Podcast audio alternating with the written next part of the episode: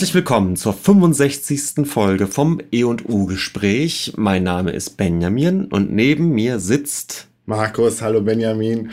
Und diesmal bin ich wirklich erkältet. Das letzte Mal dachte ich ja nur, es wäre eine Erkältung im Anflug. Aber diesmal bin ich tatsächlich richtig heiser. Aber wir äh, kriegen das trotzdem hin heute, habe ich beschlossen. Ja, aber beim Reinhören in die letzte Folge ist mir auch aufgefallen, dass meine Stimme ein bisschen angeschlagen war. Ja, Benjamin, es war ja auch so, dass du, glaube ich, gesagt hattest, dass du dich ein bisschen erkältet fühltest, was nicht so war. Aber im Nachhinein hast du gedacht, ich wäre erkältet. Dabei schwillt bei mir ja immer, wenn ich bei dir bin, die Nase zu. Wegen meiner Stauballergie. Und weil es hier sehr staubig ist, Nein. willst du das damit sagen? Nein, weil es bei dir anders staubig ist als bei mir. Mhm. Ja. Ja. gut gerettet. Nein, es ist aber so, weil bei meinen Eltern schwillt mir auch immer die Nase zu. Da schwillt dir der Kamm Und an. meine, meine Mutter ist ja sehr reinlich. ja, Das heißt, du hast dich auf deinen Hausstaub irgendwie eingeswingt, eingegroovt. ja, das ist zumindest meine Theorie. Das heißt, du wirst nie wieder diese Wohnung äh, Verlassen. aufgeben können. Verlassen. Das ist, was ist denn das nächste Problem? ja, das ist mein geheimer Plan. Ja, wir Ja. haben zwei Folgen. Ich werde in der. Du meinst zwei Themen? Zwei, äh, zwei Themen in dieser Folge, ganz klassisch. Ja. Oh, ich werde nachher ähm, einige persönliche Highlights und Gedanken zur äh, Biennale in Venedig, zu der Nein, wie großen heißt Kunst, zur La Biennale di Venezia, Zur Biermeile. zur Biermeile in Venedig äh, erzählen. Äh, Und du hast, du redest über ein Buch, das ich nicht kenne. Ja, schade, dass du das nicht kennst, weil ich hätte gerne mit dir gelästert. Aber du hast, es, du hast es verwechselt. Es gibt nämlich, wir haben ja nämlich herausgefunden, es gibt nicht nur die W-Fragen im Deutschunterricht, sondern es gibt auch die drei W-Bücher, die man im Laufe des äh, Deutschunterrichts, wenn man jetzt eine äh, Gymnasialkarriere vollzieht, äh, die man dann mit, die man dann möglicherweise liest. Nämlich, Die Welle ja, die Wolke. und, Und die Wand. Die Wand, aber von der Wand Ah. habe ich noch nie was gehört. Ist eins davon auch von Gudrun Pausewang? Ja, die äh, Wolke ist Ach, von die Wolke Gudrun ist von Pausewang, Gudrun Genau. Pausewang. Die Welle ist ja ein amerikanisches Buch, glaube ich, wo es so ein bisschen um, es ist so eine, so eine Faschismusparabel, wo so, oder so ein Experiment, wo so Jugendliche irgendwie äh, an der Schule irgendwie zu Faschisten werden. Ich weiß es nicht mehr genau. Äh, ich hab, das habe ich tatsächlich gelesen. Die Wolke ist, äh, da geht es um Atomkrieg oder um Atomunfall und die halt die radioaktive Wolke. Das habe ich gelesen übrigens. Das habe ich nicht gelesen. Und die Wand habe ich auch nicht im Unterricht gelesen, aber dazu komme ich gleich. So, aber interessant, dass du das Buch nicht kennst. Das ist äh, von der österreichischen Schriftstellerin Marlene Haushofer. Äh, die lebte von 1920 bis 1970 und hat das Buch 1963 veröffentlicht. Und es ist so ein bisschen, gilt schon so als Klassiker, könnte man sagen. Und ähm, ja, vielleicht könnte man auch vom Kultbuch sprechen zum Teil. Es ist auf jeden Fall nicht uneinflussreich. Ähm, und ich habe es, wie gesagt, damals nicht in der Schule gelesen, aber ich weiß genau, es, ich glaube, es war in der 11. Klasse, dass Freundinnen von mir aus der Schule, die einen anderen Deutschkurs besucht haben, dieses Buch da gelesen haben und mir davon erzählt haben, wie schwierig sie das fanden und äh, wie ätzend und, naja, dass diese eine Sache ja nicht erklärt würde. So. Oha. Ja, ja. Äh, du weißt ja gar nicht, worum es geht, deswegen werde ich jetzt einfach mal den Plot erklären. Ja. ja also es gibt, ähm, also es spielt ja in der Gegenwart, also irgendwie in den 60ern. Jetzt muss ich mich mal räuspern. ähm, und ähm, eine namenlose Protagonistin und Ich-Erzählerin, vielleicht so um die 40 oder so, äh, ist mit ihrer Cousine und deren Ehemann äh, in den Bergen. Die haben dann, also die Cousine und ihr Ehemann haben da so ein, eine, ein Jagd, eine Jagdhütte, also ist schon ein kleines Haus irgendwie und verbringen da so den so, so einen Sommerurlaub und der, äh, der Ehemann die Cousine gehen wohl auch jagen. Und äh, eines Nachmittags gehen äh, die Cousine und der ihr Mann, Hugo heißt der, der als Hypochonder und so ein bisschen als so ein Prepper bezeichnet wird, der so, so äh, sich immer für alles, auf alles vorbereiten will und auch so Vorräte hat bei sich zu Hause. Die gehen also irgendwie ins Dorf und gehen da in eine Kneipe und äh, lassen auch ihren Hund zurück namens Lux, der, äh, den die, der irgendwie schon eine Beziehung hatte zur Protagonistin. Und am nächsten Tag sind die halt noch nicht wiedergekehrt. Und die Protagonistin hat halt übernachtet in der Hütte und wacht dann auf und ist verwundert, warum die nicht zurückkommen und macht sich dann irgendwie auf den Weg ins Tal. Und was passiert? Sie stößt gegen eine unsichtbare Wand, die ihre, ihren Bereich, also ihr Bereich vom Gebirge, ja, mit dem Wald und dann auch einer Alm und so und der Hütte und dann gibt es noch eine kleine Jagdhütte, abtrennt vom Rest der Welt. Eine unsichtbare Wand, anscheinend so ein bisschen glasartig. Davon habe ich aber schon mal gehört. Ja. Von dieser Prämisse. Doch. Also diese Prämisse ist übrigens auch ein problematisches Wort. Ja, weil das ist ein, das ist, ach, ist egal, das ist ein Anglizismus. Vor. Ah. Okay. Erklärst du das jetzt noch, warum Prämisse ein problematisches Wort Nein, das war, äh, nein, das war blöd. Nein, ich meinte nur, weil ähm, es ist in, es ist auch so ein Wort, was über den Filmpodcast ständig benutzt wird, obwohl alle wissen, dass es eigentlich Quatsch ist. Als im Sinn von Premise. Und ich, wenn ich mich nicht irre, ist das, heißt das so viel wie so die Grundkonstellation oder die Grundidee. Ja. Aber ich glaube, ursprünglich gibt es das Wort im Deutschen nicht genau dafür, Okay, sondern es ist sowas ich, ja, ja, es ist in meinem entschuldige. aktiven Wort. ja, ich, ja, ich, ja, okay. Ist egal. Ja. Die, der, die Grundidee. Die Grundidee. Die, die kommen mir aber Die bekannt vor. Genau. Und ähm, ja, und äh, sie kommt dann da nicht mehr raus. So viel kann ich verraten. Also sie ist eingesperrt quasi in diesem Tal oder in diesem Berg, in dieser Bergregion und ist dann da anscheinend alleine und verbringt dann da die nächsten Jahre. Und das Buch ähm, erzählt ihre Geschichte äh, der zwei Jahre, die sie da verbringt, bis zum Ende ihrer Aufzeichnung. Also wir wissen nicht, ob sie dann irgendwann stirbt oder so. Das endet halt. Ähm, sie hat wohl immer so, so Notizen gemacht und nach den zwei Jahren fängt sie dann an, äh, das alles in, in so einem Bericht in ihren Memoiren zu schreiben und das ist halt das Buch. So, also das schreibt, das ist aus, aus dem Rückblick, so wie es ihr in den letzten zwei Jahren ergangen ist, da alleine isoliert äh, in dieser Jagdhütte und in dem Wald mit den Tieren vor allen Dingen. Also sie hat ja Lux, den Hund dabei, das ist so ihr Gefährte. Dann kommt auch irgendwann noch eine Katze und ganz wichtig auch die Kuh Bella, die ihr, glaube ich, irgendwann zuläuft. Das weiß ich jetzt gar nicht mehr so genau. Und die sie dann aufnimmt und der sich zu, zu der sie eine sehr innige Beziehung pflegt. Die dann irgendwann auch, ähm, weil sie schon schwanger ist, kriegt sie dann auch ein Kind, also ein Kalb. Kalb, ja, einen kleinen Stier. Und ähm, ja, die Katze kriegt auch Babys und dann sterben die Babys und dann kriegt sie nochmal Babys und die sterben dann auch und so.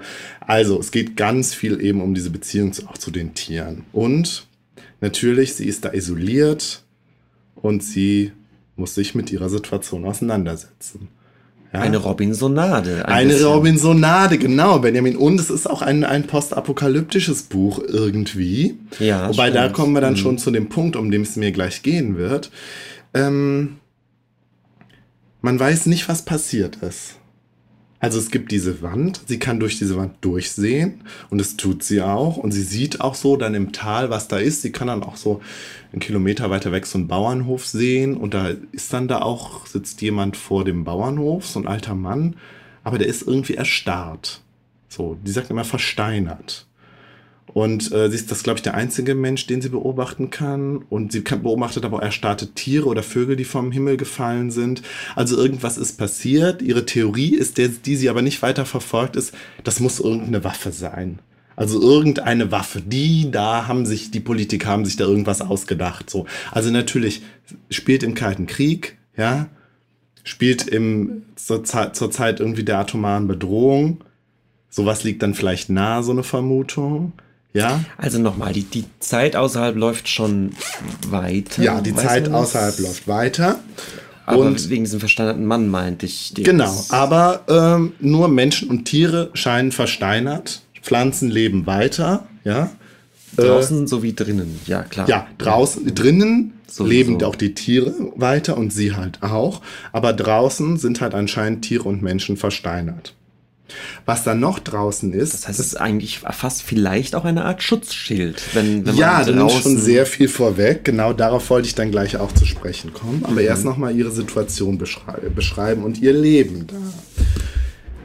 Sie, ja, sie ist immer so sehr natürlich zwischen den Sturz in die Verzweiflung so Und dann aber immer, dass sie sich natürlich durch das durch, die, äh, durch ihr Überleben und das, was sie für, das, für ihr Überleben leisten muss, über ihre tägliche Arbeit, ja, also was weiß ich, äh, sie hat dann irgendwie ein paar Kartoffeln, die sie einpflanzt, Bohnen und so, dann muss sie Heu ernten für die Kuh. Die Kuh ist natürlich ganz wichtig, weil sie ihr Milch gibt mm. und so. Mm. Also klar, die ganzen Arbeiten, die sie verrichten muss, um ihr Überleben zu retten, ne? Und wir denken da nicht nur an Robinson Crusoe, ich muss auch direkt an den Marsianer denken. Naja, klar. Mm. Natürlich.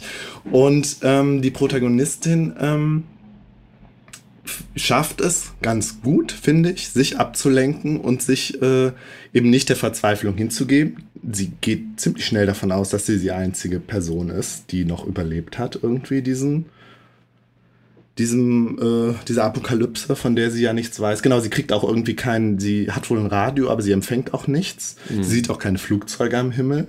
Mhm. Ja, also sie weiß nichts über ihre Situation.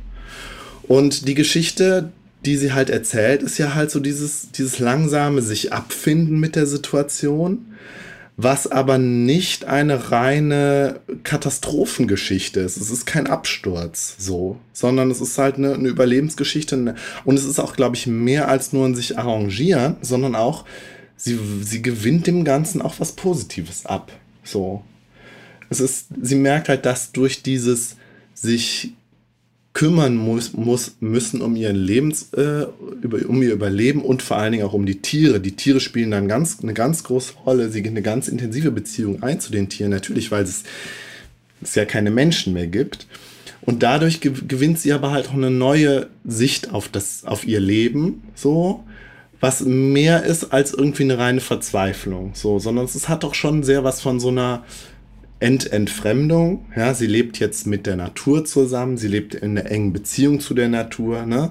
Sie, ja, sie ist auch natürlich auch raus aus so einer Konsumgesellschaft, eben raus aus der Entfremdung und findet irgendwie so, ja, zu ihrem, zu ihrer wahren Existenz zurück. Das schwingte alles mit. So. Walden. Wir müssen Walden. Walden ja, sprechen, natürlich, ja. Walden. Und, und ich musste auch natürlich immer auch an den ollen Heidegger in seiner Hütte äh, denken. Ja, weißt du? Oh also ich glaube, man kann das durchaus auch heideggerianisch äh, lesen, der ja auch, also Heidegger hat ja nicht von Entfremdung gesprochen, bei ihm war das ja auch irgendwie immer alles, da war das ja immer das Sein, ne? Und die, die Verfallenheit an das Mann und so und so ein Quatsch. Ähm, aber ja, das schwingte alles mit in dem Buch. So. Ähm, jetzt würde ich aber erst nochmal, bevor wir da weiter drauf eingehen, würde ich erst nochmal kurz meine, meine, meine erste Begegnung mit dem Buch weiter ausführen. Mhm. So, also ich hatte das Buch, wie gesagt, damals nicht gelesen, aber als meine ähm, Schulfreundinnen mir davon erzählt hatten, war ich doch irgendwie fasziniert. Und sie sagt mir damals, ich habe sie dann gefragt, ja, aber was ist denn mit dieser Wand? Wo kommt die denn her? So, und das ist, also es war schon irgendwie faszinierend, weil es ja auch ein Science-Fiction-Konzept war, ne? Und das war halt so die Zeit, wo ich gerade äh, eigentlich schon, aber Star Trek The Next Generation äh, äh, äh, geguckt und geliebt habe, wo so, solche äh, Sachen auch durchaus vorkommen, solche Konstellationen. Äh, ich kann jetzt nichts Konkretes benennen, aber das war, das war mir ganz klar, das ist ein Science-Fiction-Konzept, ne? Die ja, ist da irgendwie ja. eingesperrt. Ne? Und wir denken ja auch direkt irgendwie an so eine, an so eine Glaskuppel an eine Kuppel, wie beim Simpsons-Film. Ne? Simpsons-Film. Und äh, es gibt ja von Stephen King das Buch, Die, äh, die Arena. Äh, und das gibt es ja auch diese Verfilmung. Ähm, Under the Dome tatsächlich. Ah ja. Ähm, weißt du, bei den Simpsons kam es mir auch schon so vor, als wäre diese, diese Kuppel natürlich ein Verweis auf was, auf eine Trope wo man denn aber den Ursprung oder den, den, weißt du, ganz konkret dann doch nicht benennen kann, wo es eigentlich herkommt. Aber wenn man den Simpson-Film, ich habe auch sofort gedacht, ach ja, das ist doch so ein, so ein Thema. Das hätte aber Trope, nicht, ja. nicht, hätte aber nicht benennen können, wo es, wo es eigentlich herkommt, auf, auf was es sich eigentlich konkret bezieht. Das habe ich jetzt auch nicht rausgefunden. Ähm Genau, ich mache aber erstmal weiter, da wir kommen auf den ja. Science-Fiction-Aspekt ja gleich noch. Also ich habe direkt gedacht, oh, das ist ein Science-Fiction-Konzept. Mhm. Und dann sagten aber, also da kann ich mich jetzt nicht mehr genau dran erinnern, ob das meine äh, Schulfreundinnen waren, die, die äh, ähm, wiedergegeben haben, was ihre Lehrerin oder ihr Lehrer gesagt hat, oder ob das tatsächlich auch ein Lehrer gesagt hatte.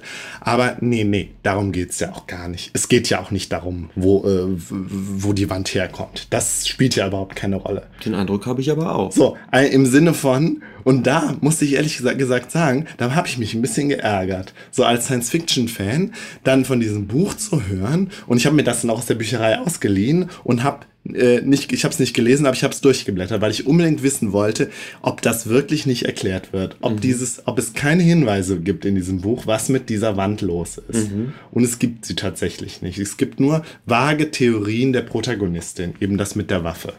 Mhm. Und das hat mich damals geärgert. Und äh, letztens fiel mir das wieder ein. Ach ja, da gab es ja dieses Buch, was du nicht gelesen hast, was du durchgeblättert hast und wo, es, wo, du, wo ich aber immer das Gefühl hatte, man darf diese Frage aber nach der Herkunft dieser Wand nicht stellen, so, weil das ist ja Science Fiction und das, dieses Buch ist aber ja richtige Literatur. Das war damals mein, mein Gefühl, was ich mit diesem Buch hatte. Und dann habe ich jahrelang auch nicht an das Buch gedacht. Ich weiß auch gar nicht, warum ich da letztens wieder drauf gekommen bin, dass ich gedacht habe, ich könnte das eigentlich mal lesen und mich damit beschäftigen. Aber um ehrlich zu sein, ich finde es gar nicht. Äh, klar ist denn anscheinend, es geht eben nicht wie bei vielen Science-Fiction-Romanen darum, dass da, dass jetzt diesem Rätsel auf die Spur gegangen wird durch, durch Forschung und durch Natürlich, weil es ja auch kein, es ist ja auch kein Science-Fiction-Buch, Benjamin. Genau. Natürlich. Und mich stört das ehrlich gesagt gar nicht. Wir hatten einmal schon mal gesprochen über, über Richard Brautigan, der diese etwas fast märchenhaften, komischen. Also, interessant, weil du in der letzten Folge noch genau das Gegenteil behauptet hast. Nee, Nee, was ich nicht mag, ist, sind Bücher, wo man nachher nicht mehr ist, weiß, ob es Traum oder Wirklichkeit ah, ist. Okay. Das ist mhm. so, ein, so, ein, so ein Move, den ich, den ich nicht so besonders mag.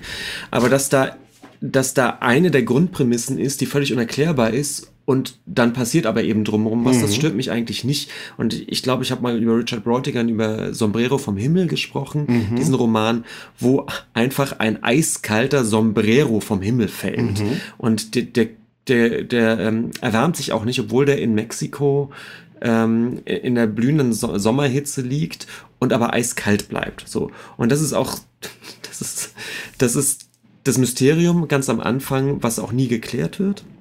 Und drumherum passiert ganz viel, weil keiner traut sich, oder es ist die große Frage, wer sich traut, als erstes diesen Sombrero anzufassen und so. Total groteske Situation, die bei Brautigan noch eher witzig ist. Aber diese Grundprämisse, dass die einfach nicht erklärt wird, mm, stört mich nicht und finde ich auch als schriftstellerischen Move total legitim. Muss ich sagen. Ähm, ich würde, also nachdem ich das Buch gelesen habe, würde ich dir da auch ein Stück weit zustimmen. Ähm, da komme ich, da würde ich gleich drauf kommen, aber ich würde gerne erst noch mal ein bisschen dabei bleiben, weil ich gedacht habe, ich kann ja mal versuchen, das Ganze als Science-Fiction-Konzept ernst zu nehmen. Mhm. So. Und zwar auch deswegen, weil das Buch ja so realistisch geschrieben ist. Und ich glaube, da bin ich bei dem Problem, was ich dann doch immer noch ein Stück weit mit dem Buch habe und wo ich finde, das kreide ich ihr auch noch so ein bisschen an, dass das Ganze eben nicht, ähm, nicht plausibel ist. Also ich glaube, ich sag nicht mehr, also früher hat es mich geärgert, dass es halt nicht erklärt ist und hab halt, da habe ich halt gedacht, ja, hier die Hochliteratur, die sich vor der Science Fiction scheut und das irgendwie dann mal andeutet, aber nicht durchexerziert. Das würde ich heute nicht mehr unbedingt sagen. Heute habe ich aber trotzdem, nachdem ich das Buch durchgelesen habe, habe ich mich trotzdem darüber geärgert, dass das Konzept nicht plausibel ist. Mhm. So, ich habe ihr tatsächlich mal ein Schaubild gemacht und ich habe einfach mal aufgezeichnet, was man über die Wand weiß und was nicht. Ja, also das habe ich dir eben schon gesagt. Sie ist also massiv. Ja, sie ist anscheinend aus einem Art glasartigen, glasartigen Material. Das weiß man, weil sie die anfasst. Weil natürlich. sie die anfasst. Genau, es gibt übrigens auch eine Verfilmung, wo man das auch sehr gut sieht, mit Martina Gedeck von 2012, wo es dann natürlich auch diese klassischen Pantomime-Szenen gibt, wo sie dann an der Wand so sich okay. langtastet. Ja, ja. ja. Mhm. Ähm, es ist also nicht jetzt so ein Science-Fiction-Konzept wie, es ist ein Kraftfeld oder so, oder es ist eine Blase im Raum-Zeit-Kontinuum oder so. Das ist es halt nicht, sondern es ist solide. Ja? Anscheinend ist es, scheint Wasser durchsickern zu können das, da wird so ein Bach beschrieben, der sich da so ein bisschen durch, der da so durchkommt, irgendwie durch den Boden. Mhm. Und die Protagonistin überlegt auch immer, sich da durchzubuddeln unten drunter. Mhm. Und die Wand ist halt auch keine Kuppel. Ja, weil es gibt Wetter, es ist also kein eigenes Klima da drin. Es gibt also einen Austausch auch mit der Luft, Wolken und sowas und Schnee, das kommt alles von oben. Ja, also, aber wir wissen nicht, wie hoch die Wand ist. Ähm, wir wissen, wir wissen, dass sie fest steht, dass sie sich also nicht bewegt oder kleiner wird, so. Also das ist jetzt keine Blase, die schrumpft. Wir wissen aber auch nicht, welchen Umriss die hat, wenn man jetzt mal von oben guckt. Ob das jetzt wirklich rund ist oder ob sie irgendwie nur so ein, wirklich wie so eine, so eine Mauer zickzack durchs Gelände geht, wie die chinesische Mauer und irgendwas abgrenzt. Ob sie am Berg endet oder so, das wissen wir nicht. Aber ja? die Protagonistin macht da sicherlich den Versuch, mal die Grenzen zu umwandern. Ja, eben nicht so wirklich. Und da, Ach. das wäre dann mein, das, da, das wäre dann mein zweiter Punkt. Ähm, wo, wo ich dann, ja, komme ich, komme ich drauf. Also mir ging es erstmal darum, dieses, dieses Konzept als Konzept zu verstehen, ja. Und dann, was auf der anderen Seite der Wand ist, es hätte ja auch sein können, da ist, äh, das ist, da ist überhaupt keine Luft und das ist halt alles erstarrt. Also quasi die Welt ist von einem glasartigen Material umgeben und es gibt halt nur eine Luftblase aber das ist nicht. Auf der anderen äh, Seite der Wand geht es weiter. Nur da scheint irgendein Gift oder irgendwas ge gewütet zu haben, was die Menschen und die Tiere hat erstarren lassen. Mhm. Aber pflanzliches Leben geht da weiter. Ja, das ist ja auch immer so, was ein bisschen auch in so Science-Fiction-Kontexten immer als so die ultimative Waffe gehandelt wird. Sie löscht halt die Menschen aus, aber lässt das restliche Leben überleben sozusagen. Mhm. Also es ergibt ehrlich gesagt alles keinen Sinn und so als Hard, äh, Hard Sci-Fi-Fan äh, muss man sich da schon äh, extrem was überlegen, dass das irgendwie plausibel ist, was da jetzt genau passiert ist. Mhm, mh. Ne, was weiß ich, äh, ja wirklich, muss eine überkomplizierte Waffe da passiert sein oder was weiß ich, irgendwie Nanotechnologie und dann hinzu aber noch diese Glaswand. Ja, also es sind ja irgendwie zwei Dinge, die passiert sind. Einmal wurde diese Wand errichtet von jetzt auf gleich hingebeamt, keine Ahnung. Und dann wurden die, wurden die Menschen auf der anderen Seite ja anscheinend ausgerottet. Mhm. Wir wissen auch nicht, ob es noch andere Wände gibt, noch andere Überlebensblasen oder so. Ja, keine klar. Ahnung. Ähm, also die Protagonistin selbst ist immer bei dieser, ist immer bei dieser äh, Waffenthese. Mhm. Und die fragt sich dann aber auch, ja, wann kommen denn die Sieger? Wann kommen denn die Sieger und äh, übernehmen hier alles? Ich mhm. sehe gar keine Flugzeuge und so. Ja. So, ja. Ähm, Genau, und was, was aber halt auch, also klar, das ist jetzt, wenn, wenn man so mit einem Science-Fiction-Blick drauf guckt, aber es ist ja auch nichts Überirdisches. Es ist nichts, äh, keine Ahnung, nichts Göttliches oder so. Es ist auch, dass es irgendwas Parabel-Metapherhaftes ist, ja, auch, aber das Ganze ist sehr realistisch. Die, was, sie, was sie da schreibt, wie sie die Geschichte erzählt, das ist ultra realistisch, weswegen ich auch gedacht habe, okay, dann muss ich auch dieses Konzept mit der Wand ernst nehmen. Aber warum kann es nichts Göttliches sein? Es kann das etwas Göttliches sein, aber das Buch geht da, äh, thematisiert das nicht. Es ist ein absolut, also Gott kommt da gar nicht vor. Mhm. Sie ist auch keine christliche, ich glaube, die Haushofer selber war auch keine Christin. Ähm, und die, die Protagonistin macht sich überhaupt keine Gedanken über irgendeine, irgendwelche übernatürlichen oder göttlichen Dinge. Das, das wird nicht verhandelt in dem Buch. Das ist ganz, ganz materiell sozusagen, ganz okay. materialistisch sozusagen. Und das ist das, was ich dem Buch dann auch bis heute noch ankreide, dass es einerseits so extrem realistisch ist, aber dieses Konzept von der Wand unplausibel. So, dabei würde ich, glaube ich, weiterhin stehen bleiben. So, das ist die, das ist die eine Sache. Und dann würde ich sagen, kann ich auch äh, argumentieren gegen, ähm, also das wäre auch mein Argument gegen das, was du angebracht hast, wobei ich glaube ich, wenn ich jetzt nicht so vorbelastet gewesen wäre bei dem Buch, das vielleicht auch noch mal ein bisschen anders gesehen hätte. Ich mag ja auch fantastische Szenarien. So, mhm. ich habe zuletzt habe ich erst den Film geguckt The Lobster. Kennst du den? Äh, nee, von Lantimos, gehört, Lantimos heißt der Regisseur. Und das ist halt auch eine total verrückte Prämisse, weil es irgendwie darum geht, in einer, also es ist halt irgendwie in einer, einer Welt, die der unseren sehr ähnlich sieht, aber Menschen müssen halt äh, Paare sein, also müssen einen Partner oder eine Partnerin haben und wenn sie alleine sind, wenn sie Single sind, müssen sie in ein so eine Art Sanatorium und da haben sie dann 45 Tage Zeit, einen Partner oder eine Partnerin zu finden. Und wenn das nicht passiert, werden sie in ein Tier verwandelt. Ja. Und das wird extrem durchexzessiert in diesem Film und es ist absolut großartig. Und der Protagonist lebt dann als Lobster im Wald. Nein, das, das passiert das? leider nicht. Ach, das passiert aber, nicht. Nee, aber es ist, also das, dieser Film ist absolut großartig. Er ist auch ziemlich brutal, aber er ist auch unglaublich witzig. Und es gibt, es ergibt halt alles Sinn, so in sich sozusagen. Und äh, also der Protagonist äh, ist dann erst in diesem Sanatorium und dann flieht er aber, um in den Wald zu kommen, zu den, ähm, zu den überzeugten Singles, die dann nämlich so wild rumlaufen und von den, von den äh, Sanatoriumsbewohnern gejagt werden um in Tiere zu verwandeln. Aber diese Singles haben, ein seltsam, haben auch ein ähnlich grausames Regime und dürfen zum Beispiel überhaupt nicht miteinander in Kontakt treten. Sie dürfen sich nicht verlieben, sie dürfen keinen Sex haben und so. Mhm. Also ein ähnlich, ähnlich verrücktes System. Und aber dieser Film ergibt in sich halt total Sinn und es macht halt alles Sinn, mhm. obwohl die Prämisse ja totaler Quatsch ist. Und interessanterweise hatte ich damit dann überhaupt kein Problem. Und ich glaube einfach wirklich, mein Problem ist dieser Realismus bei der Haushofer und dass der dann an dieser einen Stelle halt nicht durchgezogen wird. Und das erkläre ich mir tatsächlich. Ich glaube heutzutage, ja, gut, ist jetzt wieder meine, meine, meine E- und U-Theorie. Ich glaube, heutzutage hätte niemand mehr ein Problem, ein Buch zu schreiben und dann aber auch vielleicht zu erklären, was da genau los wäre, wenn sie das im Wagen lässt.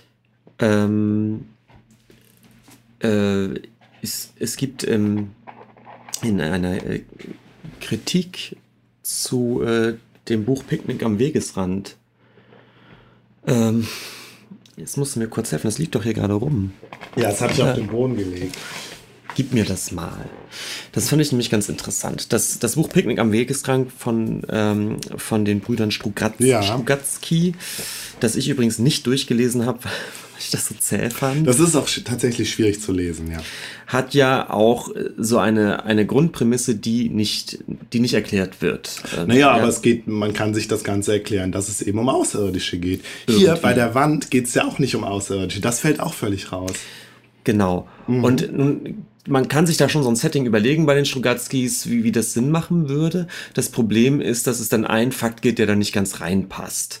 Ähm, ich will da jetzt gar nicht so, so sehr drauf eingehen. Dass da ein oh, Fakt ja. ist, der aus, aus diesem Szenario. Sag mir das doch mal schnell. Ähm, da muss ich aber ganz normal erklären. Ne? Es gibt eine Art, es gibt Zonen auf mhm. der Welt innerhalb dieser Zonen, die plötzlich aufgetaucht sind, ähm, passieren komische Sachen genau. und werden vor allem auch, also es gibt viele giftige und fallenartige Sachen in diesen Zonen. Und äh, es gibt vor allem auch Gegenstände, die, die da gefunden werden. Und alles deutet darauf hin, das ist so ein bisschen dann die Theorie, die da so entsponnen wird, dass es sich um eine Art Unfall mhm. von Außerirdischen handelt. Genau, die haben halt im übertragenen Sinne ein Picknick am Wegesrand gemacht und ihren Müll auf der Erde gelassen, sozusagen. Genau. Ja. Und ähm, die, diese, diese Gegenstände, mhm. dieser Müll hat halt verschiedene Fähigkeiten, so technische Apparaturen, mit denen man teilweise auch was, was machen kann, kann und so weiter. Und das kann schon alles so sein. Der Fakt, der da so ein bisschen austippt, ist, dass es ähm, ein goldenes Artefakt gibt, mhm. was dann alle Wünsche äh, in Erfüllung gehen lassen kann. Das und, hat so einen bestimmten Namen, oder? Ja, ich krieg's nicht mehr ganz hin. Den, ja. Und dieses, dieses, dass es da so ein, ein spezielles mhm. Artefakt gibt, mhm. was dann plötzlich so das Überartefakt ist. Ja. So, das, ähm, Okay, ich ist, verstehe, worauf du hinaus willst. Ist in ja. einer in einer Kritik von äh, von Stanislav Lem. Ja der das nämlich in diesem Buch also in der Ausgabe, die ich habe zu dem Buch, ist diese Kritik ja. von Lem mit abgedruckt. Und da geht er darauf ein und sagt, na, das ist dann keine Science Fiction mehr, das ist ein Märchenelement. Okay. Und äh, ich, ich könnte sogar das ganz kurz vorlesen, weil er es total auf den Punkt bringt. Ja, mach das mal, das passt ja total. Ich ja. mach das kurz. ich lese es einfach erstmal vor. Ja. Es ist einfach ein, eine Anmerkung des Nachwortes von Stanislav Lem zu Picknick am Wegesrand. Ich zitiere jetzt also.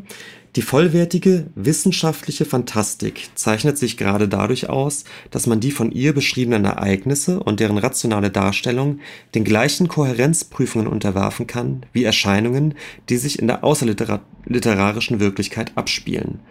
Ein solches Werk darf von einer fiktiven, selbst von einer äußerst fiktiven Voraussetzung ausgehen. Diese Berechtigung gilt jedoch nur als eine einleitende Licentio, Licentia Poetica, die innerhalb der Erzählung selbst ihre Gültigkeit verliert. Das bedeutet, dass der Erzähler sich nicht während der Erzählung weiterhelfen darf, indem er ad hoc beliebige Dinge oder Phänomene erfindet. Mit solchen Ad-hoc-Empfindungen darf das Märchen operieren, das überhaupt nicht verpflichtet ist, die in ihm dargestellten Wunderlichkeiten logisch oder empirisch zu erklären. Eine Science-Fiction, welche sich diese Berechtigung des Märchens zu eigen macht, verlässt den Bereich des Realen und geht zur Position der Märchenwelt über, in der natürlich alles, was erdacht und gesagt wird, allein dadurch schon möglich wird und vom Leser unangefochten für bare Münze genommen werden muss. Ähm, ja, ich breche hier mal ab. Ja. Also da, da sieht Lem, glaube ich, einen Unterschied zur Science Fiction zum zum Märchen sozusagen. Wobei er ja auch einen sehr hart Sci-Fi-Begriff hat von Science Fiction. Na klar.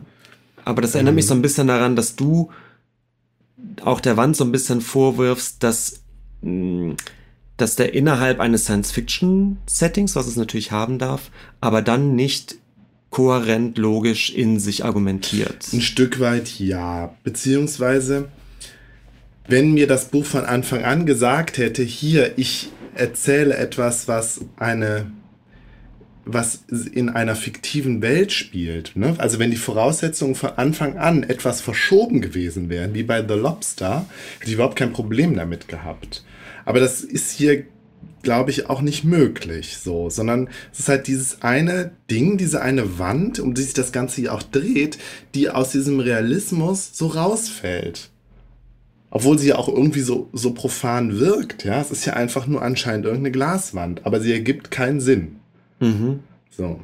Und ähm, ich musste auch nochmal an, es gibt ein, ein, Buch von der Doris Lessing, ähm, die Memoiren einer Überlebenden, wo es auch ein bisschen so um die letzte Frau auf Erden geht, ja, am, am Zusammenbruch einer Zivilisation, das so, das ja auch so zwischen zwischen Fantasie und Traumwelt und so hin, hin, hin und her war, also das, was du nicht magst, aber wo ich, was, was ich überhaupt un, total unproblematisch fand, weil da war mir einfach klar, ja gut, das Buch hat nicht den Anspruch eines realistischen Berichts, sondern schreibt halt das, was die Frau sich vorstellt irgendwie mhm. und wie ihr, ihr Realitätserleben ist und so. Ja. Ähm, und natürlich, es gibt auch, ähm, weiß ich nicht, es gibt ja auch immer, äh, ähm, ich, ich Horror, ja, so, so äh, Supernatural Horror oder äh, ja, eben dieser Cosmic Horror bei Lovecraft oder so, da gibt es ja auch oft die eine Sache, die in die Welt hineinbricht. Ja, mhm. also dieser Riss mhm. in der Realität ist der ja, glaube ich, auch so ein Begriff.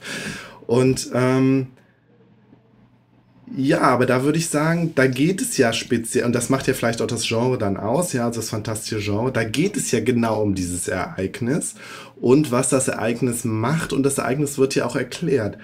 Aber bei Die Wand, weil es ja eben auch nicht Genre ist, glaube ich, geht's ja eigentlich nicht um die Wand, obwohl die so im Mittelpunkt steht, sondern es geht ja eigentlich darum, was mit der Frau passiert. Ich, ich ja, habe mich gerade ein bisschen ich, Nein, ich, ich verstehe ja. das, aber ich finde das irgendwie auch. Komischerweise finde ich das jetzt bei dieser Wand gar nicht schlimm, weil ich glaube, also ich habe es jetzt nicht gelesen, aber ich habe den Eindruck tatsächlich auch genau, dass du sagst, es geht eben nicht um die Wand. Die Wand ist ein, ist ein Gimmick ist ein, ein, ja. ein Trick, um, um ein Setting, um ein Setting. Aber es ist ein äh, schlechter Trick. Mir geht's, und ich wollte ja jetzt gleich auch noch was darüber sagen, wie gut ich das Buch eigentlich jetzt fand, als ich es gelesen habe.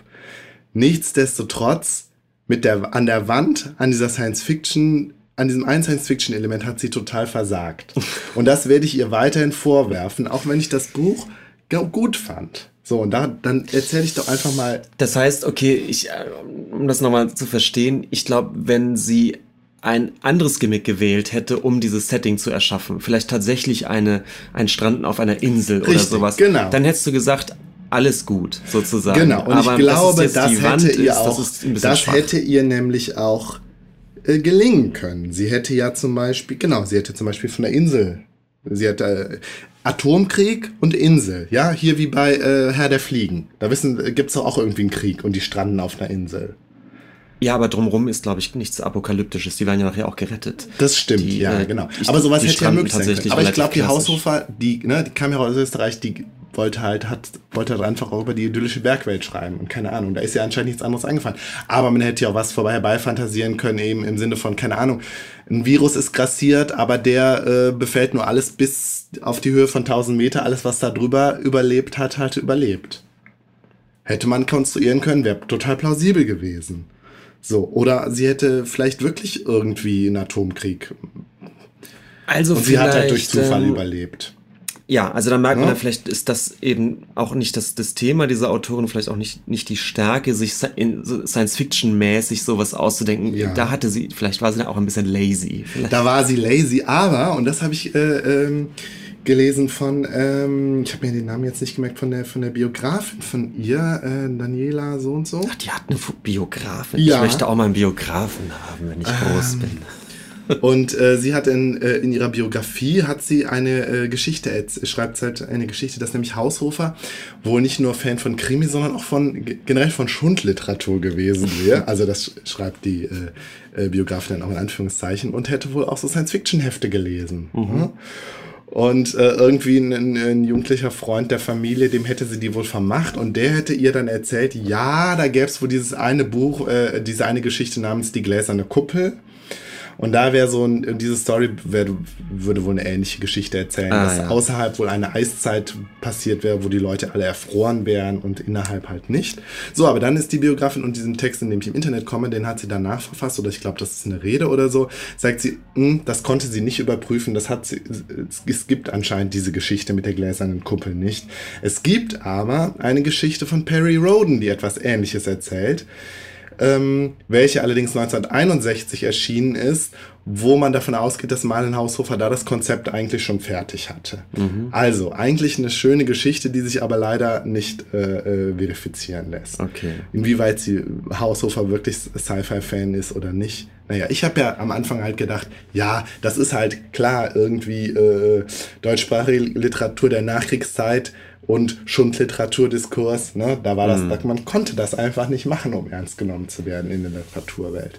Man weiß es nicht. Also wir fassen es zusammen. Du findest das Konzept der Wand äh, ein bisschen schwach. Ja, aber das Buch aber an das sich Buch ist gut und hat einiges hinterlassen, gerade weil es so, weil es so eine Ambivalenz hat. Ne? Es ist einerseits, also es ist so eine Mischung aus Dystopie und Utopie, die da so mitschwingt. Es ist auch natürlich ein, ein feministisches Buch, ja, und da, da am Ende taucht ein Mann auf, Ach, der was? anscheinend auch überlebt hat. Der aber direkt den Stier umbringt und dann auch noch den Hund. Oh nein. Und dann erschießt die Protagonistin direkt. Und wo ja, kommt der denn und das her? war's. Und ich das muss doch weiß man drauf. nicht. Aber das, der hat anscheinend auch mit im Gebirge überlebt. Also er wirkt auch ein bisschen, ähm, er wirkt ein bisschen äh, vernachlässigt, verwahrlost. Aber sie redet ja nicht mit ihm. Die kommt irgendwie auf die Alm zurück und dann sieht er da, der, hat, der steht mit dem, mit dem, ähm, mit einer Axt vor dem erlegten Stier. Der Hund rennt hin. Sie guckt kurz mal nicht hin. Dann hat der, der hatte den Hund erschlagen. Sie rennt zu ihrer Waffe und er schießt ihn fertig. Und sie stellt sich keine Fragen über den Mann, sondern sie ist, der Mann ist halt der Feind. An einer Stelle im Buch sagt sie auch, Fremde sind für mich immer die Feinde. Das heißt, man sieht an dem Punkt halt auch schon, dass sie sich total entfremdet hat eben von den Menschen. Klar, sie hat sich damit abgefunden, dass sie alleine ist.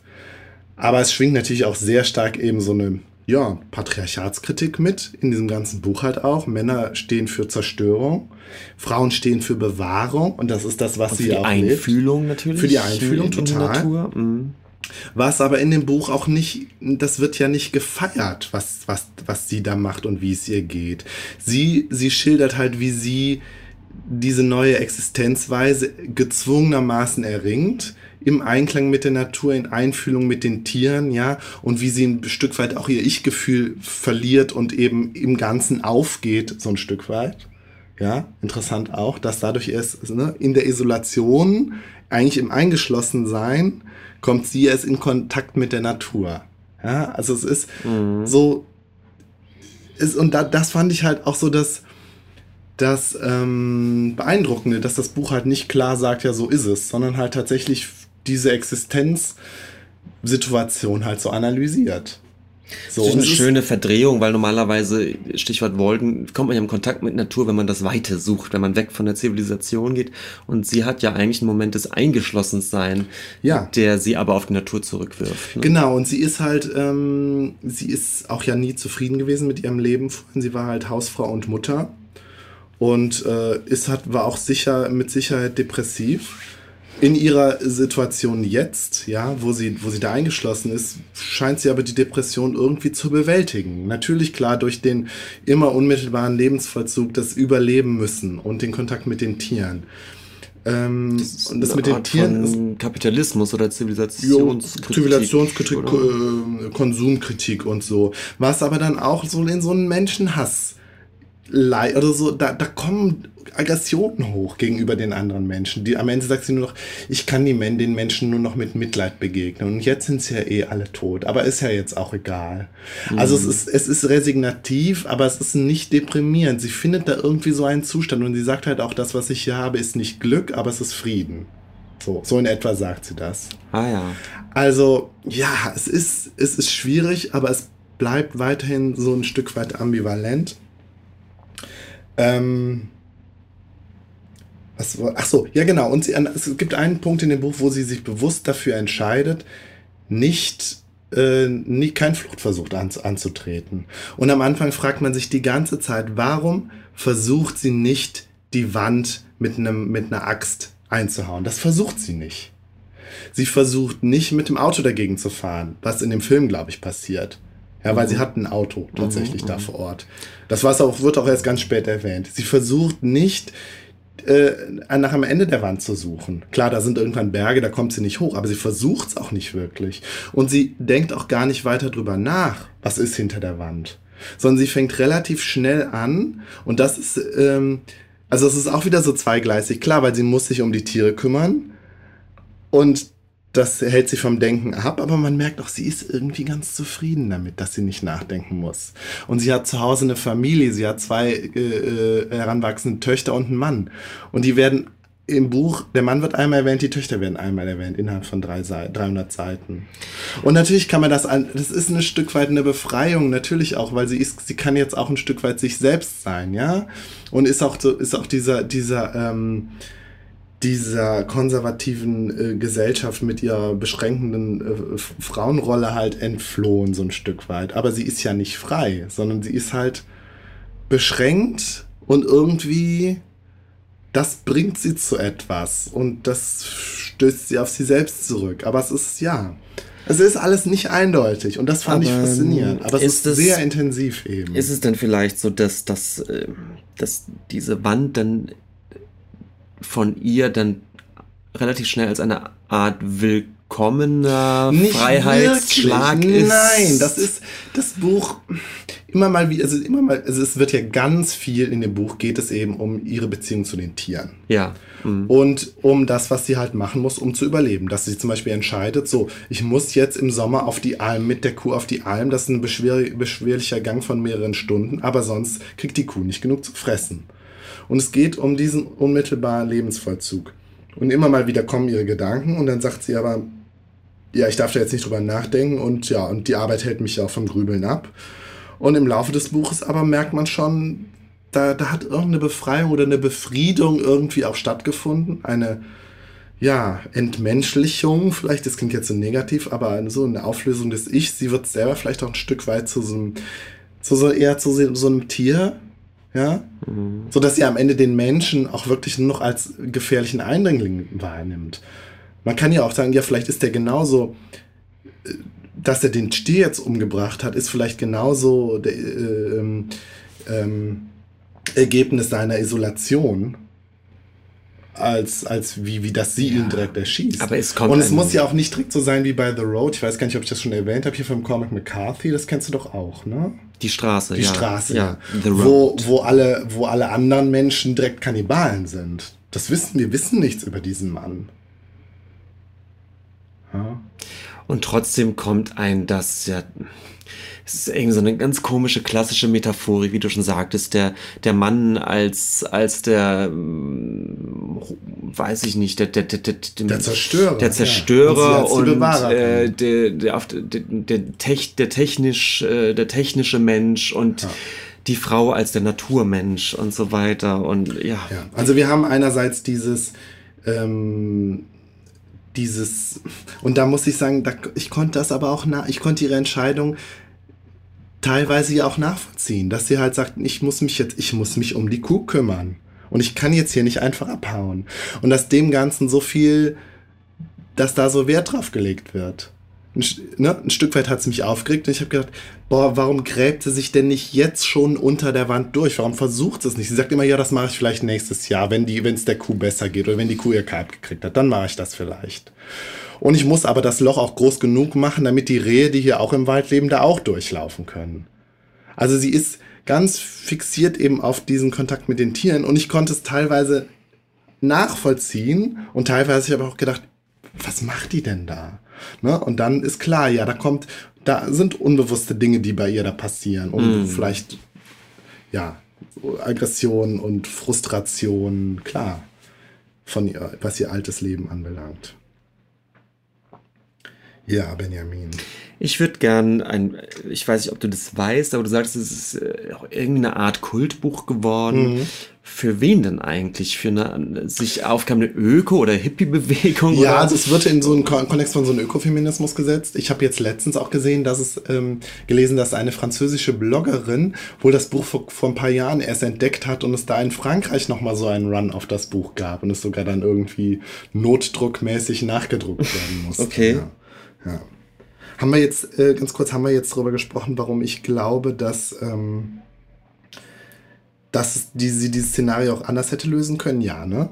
Also dass ja, ja, es dem nicht bedarf. Ja, ja, du ja, hast, genau, da, hast ja. da ein paar Ideen genau, aus dem Ärmel ja. geschüttelt. Es gibt ja auch diese, diese irgendwie The Last Man on Earth. Das ist ja einfach auch eine Trope irgendwie. So hätte man es ja auch machen können.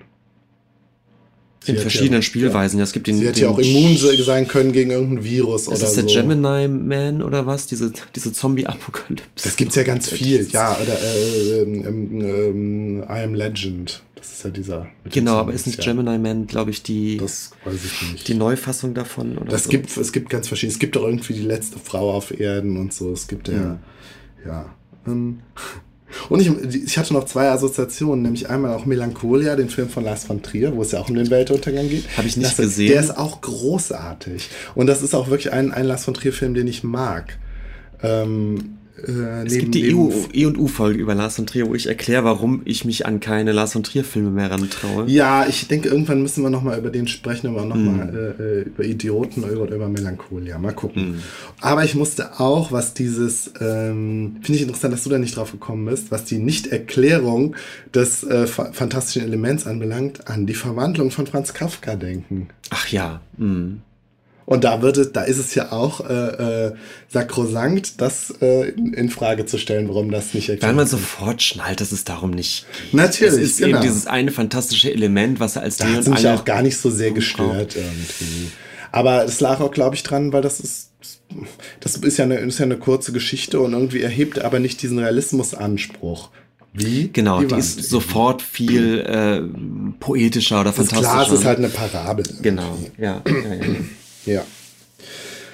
Ja, Benjamin. Fertig. Ich habe mir noch aufgeschrieben Dark Heidi. Dark ja, Heidi. ja, klar. Oh.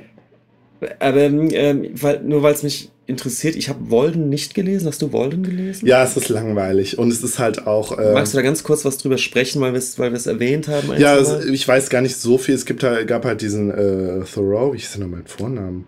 Ach, ähm, Arthur, Arthur uh, David.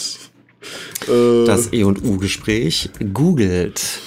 Ähm, ne, das ist nicht das Outdoor-Magazin All Life in the Woods von ähm, Henry David Thoreau. Henry hat wohl irgendwas mit David.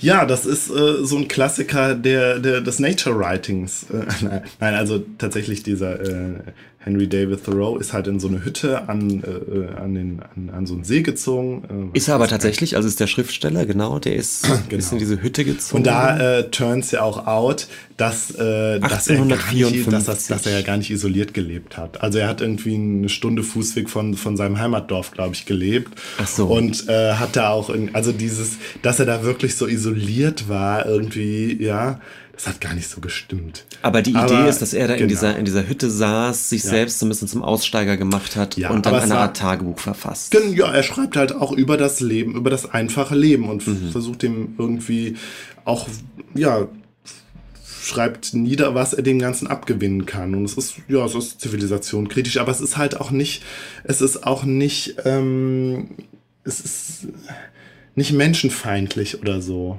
Das ist sehr, es ist ein sehr sanftes Buch im, in jedweder Hinsicht. Ja? Also es ist, mhm. nicht, es ist nicht radikal ökologisch oder so. Ach, er beschreibt sein Leben am See Walden Pond. Genau. Da kommt der Titel her. Genau. Ich war mir nie ganz sicher, ob, ob Walden die, der Protagonist ist, aber so. Thoreau ist tatsächlich der Pro Protagonist ja. als ich erzähle. Ja, genau. Und Walden ist. Genau, sein Leben als Aussteiger, das ist der Begriff, ne? Als Aussteiger. Dass genau. er da halt auch so, glaube ich, natürlich eine, ganze äh, Alternativ, die ganze Alternativbewegung da auch mitgeprägt hat letztlich. Wann war das? 1854, ja. Mhm. Ja, Benjamin. Ja, interessant. Und ich musste. Hast du eigentlich, äh, hast du eigentlich die letzten äh, Marvel-Filme geguckt? Ich habe ja letztens Endgame endlich geschaut. Ich bin ausgestiegen bei Ant-Man. Das war, glaube ich, der, Letz der ja. letzte Marvel-Film, den schon, also und, oder du? war, ich bin mir jetzt nicht sicher, oder war ähm, äh, Doctor Strange. Doctor Strange. War davor oder danach Ant-Man. Das sind so die letzten beiden Filme, die ich gesehen habe. Und danach also hatte ich keine Lust ist ja der letzte Avengers-Film. Und Benjamin, ich war ja so lange, war ich ja wirklich MCU-Skeptiker oder Hasser. Und ich bin auch immer noch nicht versöhnt damit. Vor allen Dingen, ich glaube, es hat zwei Gründe, weil ich äh, selber nicht mit Marvel Comics aufgewachsen bin und weil ich, weil mich, weil mich dieses Konzept, des, dieses zusammengewürfelte Universum einfach so stört.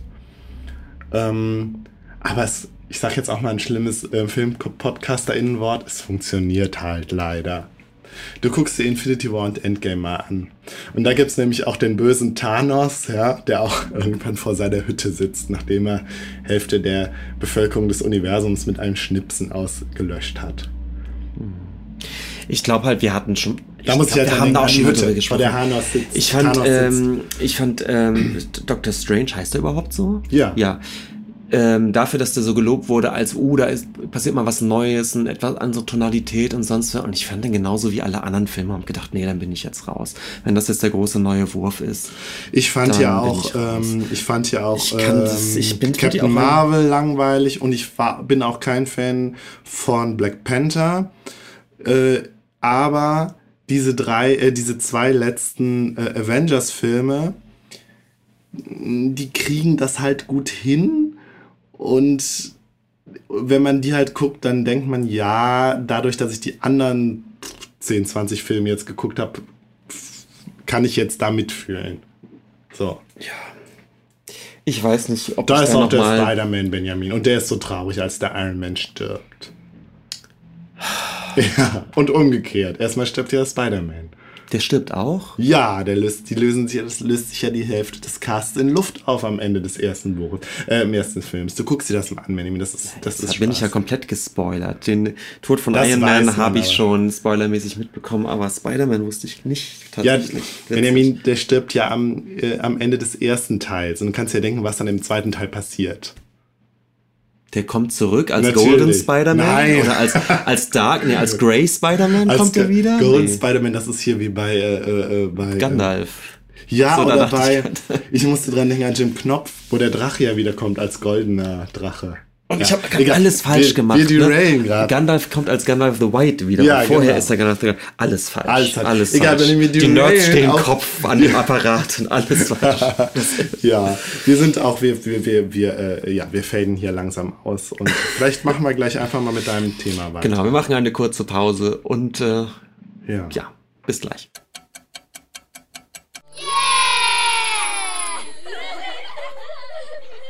Ja, Benjamin. Ja. Du redest jetzt über die Biermeile. Über die Biermeile. Hahaha. ich werde es nicht müde, diesen Gag zu bringen. Genau, ich rede über die La Biennale di Venezia, also die Kunstbiennale in Venedig. Übrigens die dritte, die wir besprechen im, äh, im EU-Gespräch. So lange gibt es uns nämlich schon. Wir haben in Folge 17 über äh, Simon Denny und sein Kunstwerk Secret Power gesprochen, 2015. Genau, das war ein Biennale-Kunstwerk, genau. Und ähm, in Folge 49 über Anne Inhoffs Faust mhm. von der Biennale äh, 2017. Genau. Und jetzt reden wir über die 58. 58. Biennale 2019. Ja. Ähm, ich werde kein einzelnes Werk ähm, sehr detailliert erzählen. Ja.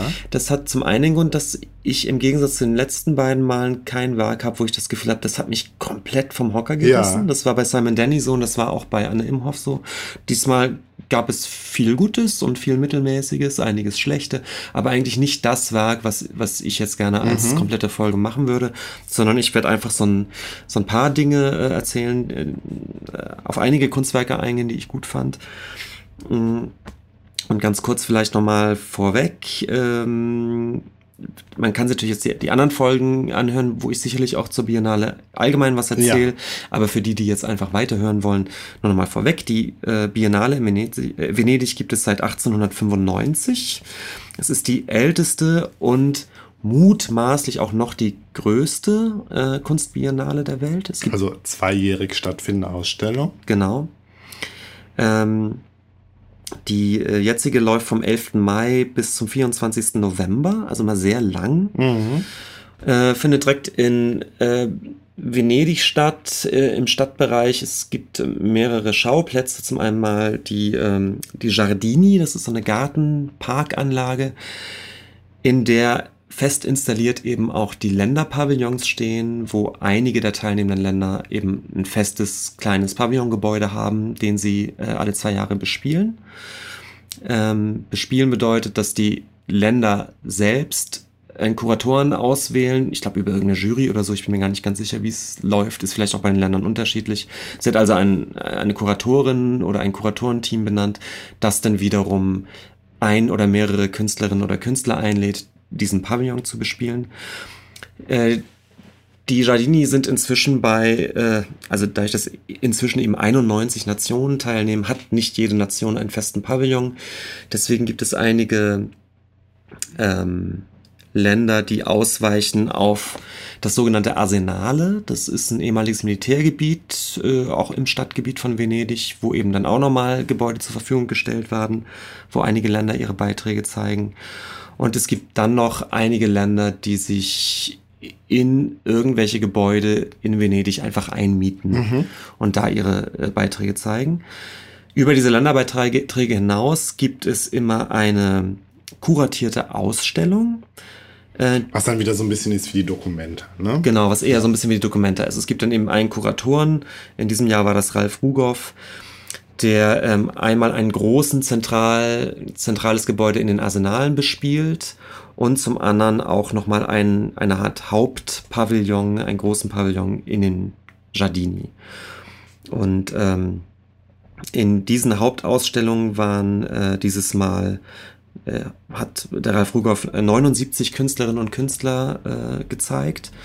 Das Neue dieses Jahr war, dass er sowohl auf dem Pavillon, auf dem Hauptpavillon in den Giardini als auch in dem großen Gebäude im Arsenale die gleichen Künstler gezeigt hat. Also jeder, jeder der Künstlerinnen und Künstler, die er ausgewählt hat, hat ähm, an beiden Spielstätten jeweils eine, einen mhm. Beitrag gehabt. Das ist mal neu.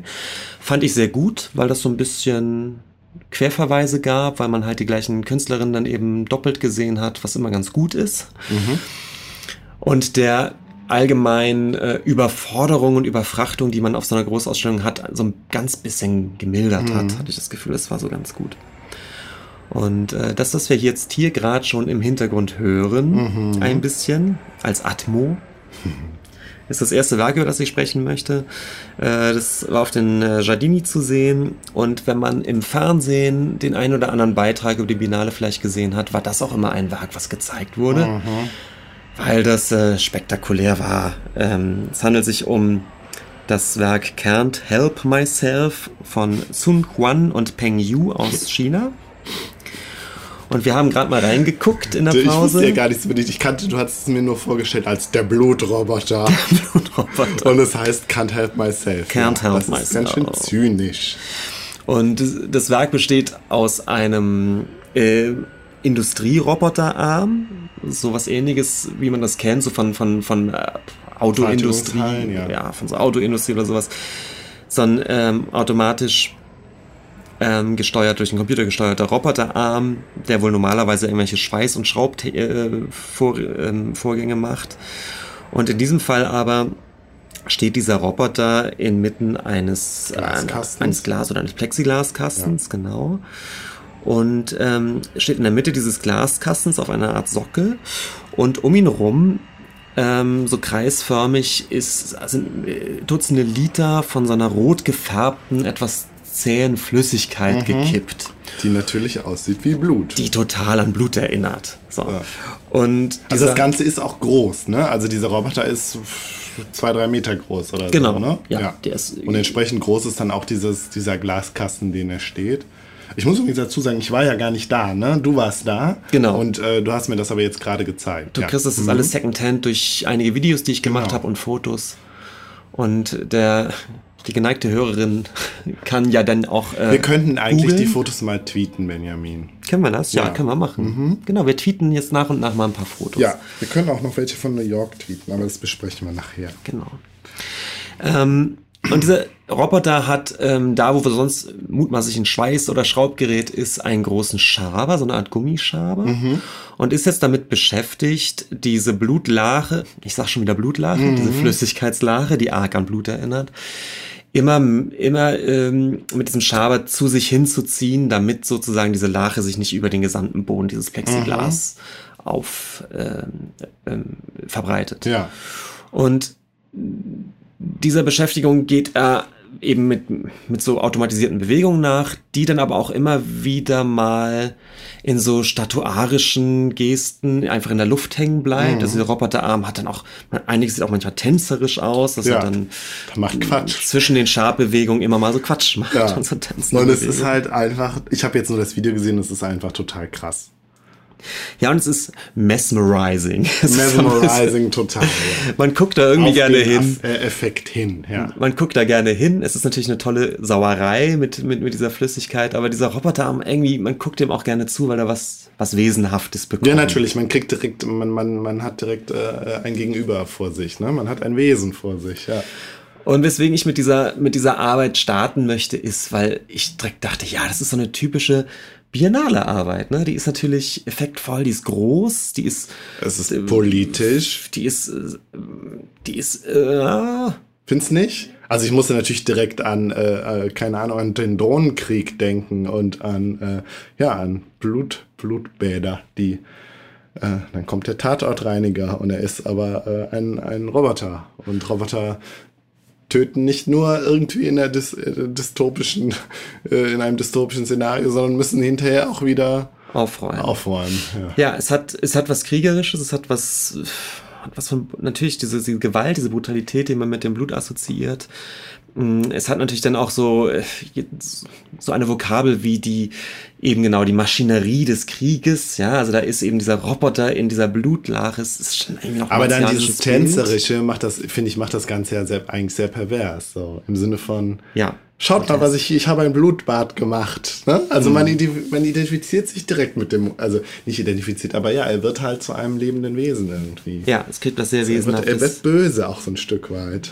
Und ich, ähm, wie gesagt, ich wollte auf keins der Werke jetzt wahnsinnig tief eingehen, sondern eher Mhm. so assoziativ sagen, was mir einfiel. Da war es natürlich so ein bisschen die Idee der Sisyphus-Arbeit. Er wird ja nicht fertig damit, weil die Lache sich dann doch immer weit, immer, immer wieder ausbreitet. Also alles, was er zusammengeschoben hat, ist dann irgendwie eine Minute später auch, muss er dann wieder drüber gehen über die gleiche Stelle. Und vielleicht, ähm, so, ist es, ist es der, der Unsinn des Krieges, die Gewalt, die sich so perpetuiert. Also man Und kann eben auch äh, automatisiert ist, ne? Oder maschinisiert. Maschinisiert. Spielt keine Rolle mehr, außer als Opfer, ja.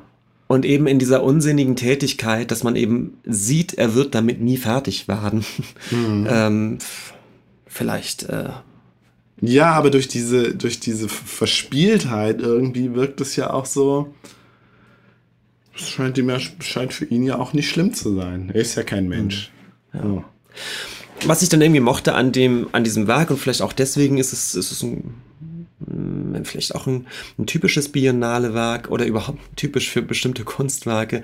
Es lässt sich natürlich nicht auflösen. Ne? Und das fand ich irgendwie ganz gut. Es hat super viel Assoziationsspielraum durch diese, diese blutartige Flüssigkeit und all, all dieses Assoziationsfeld, was wir jetzt aufgemacht haben lässt sich aber letztendlich nie so weit konkretisieren, dass man sagen kann, dieser Roboter ist ein Mahnmal gegen die Unsinnigkeit genau, des genau, Krieges. Ja, genau, so konkret halt wird das Werk nicht. Es ist halt ein ne? Kunstwerk, aber es ist halt kein subtiles Kunstwerk. Ne? Es ist halt schon, ja, wie du eben sagtest, es ist, äh, es ist überwältigend. Ja, und dadurch, dass Macht es eben... das denn schlechter? Nein, überhaupt nee, nicht, ne? gar nicht. Und dadurch, dass es ja eben auch kein Blut ist, assoziiert es ja eben auch nur etwas Gewaltvolles. Ne? Eigentlich ist es nur eine rote Flüssigkeit. Ja, irgendwie so. Und es bleibt dann eben offen genug, als dass man eben auch das Spielerische und Tänzerische und irgendwie dieses diesen Sehwert, den dieses Werk hat, auch einfach genießen kann. Ja, und da würde ich sagen, das macht es auch eigentlich zu einem sehr guten Kunstwerk oder zu einem genialen Wurf. Könnte man noch sagen, weißt du, weil es ist nicht eindeutig, es assoziiert sehr viel, es ist sehr simpel und es hat auf verschiedenen Ebenen eine, eine Wirkung, eine emotionale Wirkung, einen Schauwert, ein, aber auch irgendwie eine intellektuelle Wirkung und mhm. es ist verstört irgendwie. Mhm. Ja. Und Volltreffer auf allen Ebenen. Ja, ich fand's super. Ja, ich kann's total verstehen. Ja. Also, mein, mein äh, erster bleibender Eindruck, äh, Can't Help Myself von Sun Huan und Peng Yu aus China. Ja, und dieses Can't Help Myself, das, was heißt das nochmal? Wie, wie, wie übersetzt man das? Ich, ich kann mir einfach nicht helfen oder ja, so. Ich, klingt, ja, ich weiß auch nicht. Ja, und das ist, das macht's, das passt doch auch, ne? Also natürlich, ich kann mir nicht helfen, ganz im wörtlichen Sinne, weil er es einfach nicht hinkriegt, die Pfütze zusammen zu gießen, aber es könnte auch genauso sein, can't, can't help myself, ich kann, ich muss halt töten. Mhm. Und dann muss ich wieder die Sauerei aufwischen, dann muss ich wieder alle umbringen. Ich kann ja gar nichts dran ändern. Ich bin ja nur ein Roboter. So, weißt ja, du? Ja. ja. Ähm, Nächstes Kunstwerk. Nächstes Kunstwerk. Wir, wir, wir hören, wir hören gerade etwas. Mhm.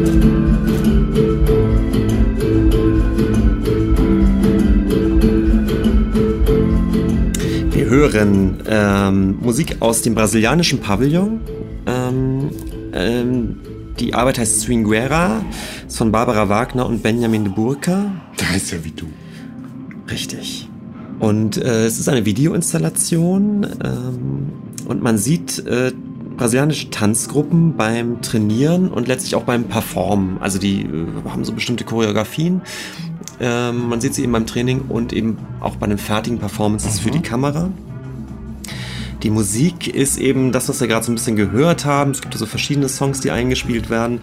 So eine Mischung aus Hip-Hop und Elektro und mhm. dann eben aber mit so Latin-Rhythmen. Samba oder so? Oh, keine Ahnung. Ja. Kann ich nicht sagen. Ähm, was ich interessant fand, ist, sind äh, die Protagonisten alles so Jugendliche. Das mhm. ist so ein, und das ist wohl auch, nimmt Bezug auf eine jetzt gerade modische Art von Fantanz, die eben tatsächlich Swingera heißt. Mhm.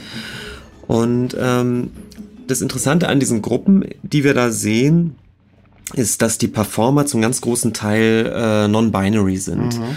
Also es gibt zwar eine Männergruppe und eine Frauengruppe, die tanzen, mhm.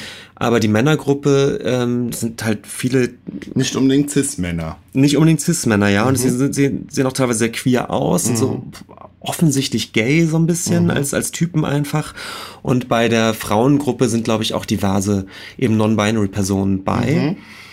Ähm, was irgendwie ein ganz interessanter Bruch ist, denn die Choreografien und auch die Musik ist schon sehr viel so Mazi Mazi Machismo, wenn man das so mhm. sagen darf. Also es geht auch in den Choreografien ganz viel um so dieses Anmachen der Geschlechter, um äh, sexuelle Gesten und Aufforderungen. Ja. Die Texte der Musik, die da spielt, sind oft eingeblendet und da geht's auch ganz oft darum, äh, es sind harte Anmachen. Ne? Es geht also wie der Typ eine Frau anmacht. Genau. Aha. Komm, ich zeig dir mal einen Schwanz. Komm, komm, okay. Baby, baba. Also so, solche ja. Texte sind es. Und wie im Hip-Hop. Wie im Hip-Hop. Und die ähm, Choreografien funktionieren auch so. Also es ja. wird viel mit den Hüften gewackelt und ja. äh, sich in den Schritt gegriffen und gesagt, äh, Baby, äh, du, das ist doch jetzt, was du brauchst. Mhm. Äh, mm, mm, mm. ähm, mit viel Werf getanzt, bringt totalen Spaß, mhm. das auch dem zuzugucken. Und ähm, ich fand eben total interessant, wie diese, diese Rollenklischees, die in dieser Musik und auch in der Choreografie zum Tragen kommen, wie die eben gebrochen werden, dadurch, dass diese Performer eben ähm, offensichtlich non-binary und queer sind mhm. irgendwie. Und das wiederum verleiht dem Ganzen auch was, was Spielerisches irgendwie, dieses Spiel mit den Rollenklischees. Ne? Ähm, auf einer anderen Ebene, was ich total spannend fand, ist dass wir die Settings, in denen die da tanzen, also auch diese Trainingshalle, man hat so das Gefühl, dass das, dass man dabei ist, so einer so eine Jugendkultur zuzugucken, mhm. die sehr für sich ist. Mhm. Die irgendwie eben was Eigenes ist, was eben nicht an, an so, was ich, statischen Tanzschulen stattfindet oder so, sondern dass das etwas ist, was, was eher so von, ein Trend ist, der eher von unten kam, also wirklich als Jugendkultur ähm, geboren ja, wurde. Das ja. ist, glaube ich, so das, was das ganz stark, was so mitschwingt, eben dadurch, dass auch Jugendliche sind. Ja. Und da wird es natürlich jetzt interessant, weil wir so gerade in Brasilien in so Zeiten einer jetzt gerade ja ultrakonservativen Regierung ja, sind. Wo halt auch äh, LGBT äh, verfolgt werden. Absolut. Also ich, ich, weiß jetzt nicht genau, was da gerade los ist in Brasilien, aber äh, der Präsident ist da ja, glaube ich, ganz klar. Die Rhetorik ja, ist da ganz die klar. Die Rhetorik ist ganz klar, ja, ja. ja. Und ja, umso beachtlicher und empowernder muss dann tatsächlich sowas sein, ja. Genau. Und was. Und auch was, was für, ein, für ein geiler Stickefinger gegenüber dem, dem Präsidenten, ne? Hier, das ist was, was Brasilien auf der Biennale zeigt, ne? Und da, ich finde, da sieht man ja. halt auch mal wieder, was, was Kunst politisch kann. Ne? Und auch natürlich ein guter Gradmesser, ob sie es kann. Und äh, immerhin ist anscheinend in Brasilien das kulturelle Leben auch unter der jetzigen Doktrin immer noch so, dass die solche Beiträge auf die Biennale schicken kann. Also dass es keine Kulturpolitik gibt, die von oben. Das ist ja kein totalitärer Staat. Nee, ne? eben genau. Ja. Aber das meine ich halt, das ist ja dann auch immer auch immer interessant zu wissen, ne? Dass, dass ja, denn das ein, Kultur, kulturelle Akt des, Leben. Akt des Widerstands, ein Stück weit vielleicht. Ja.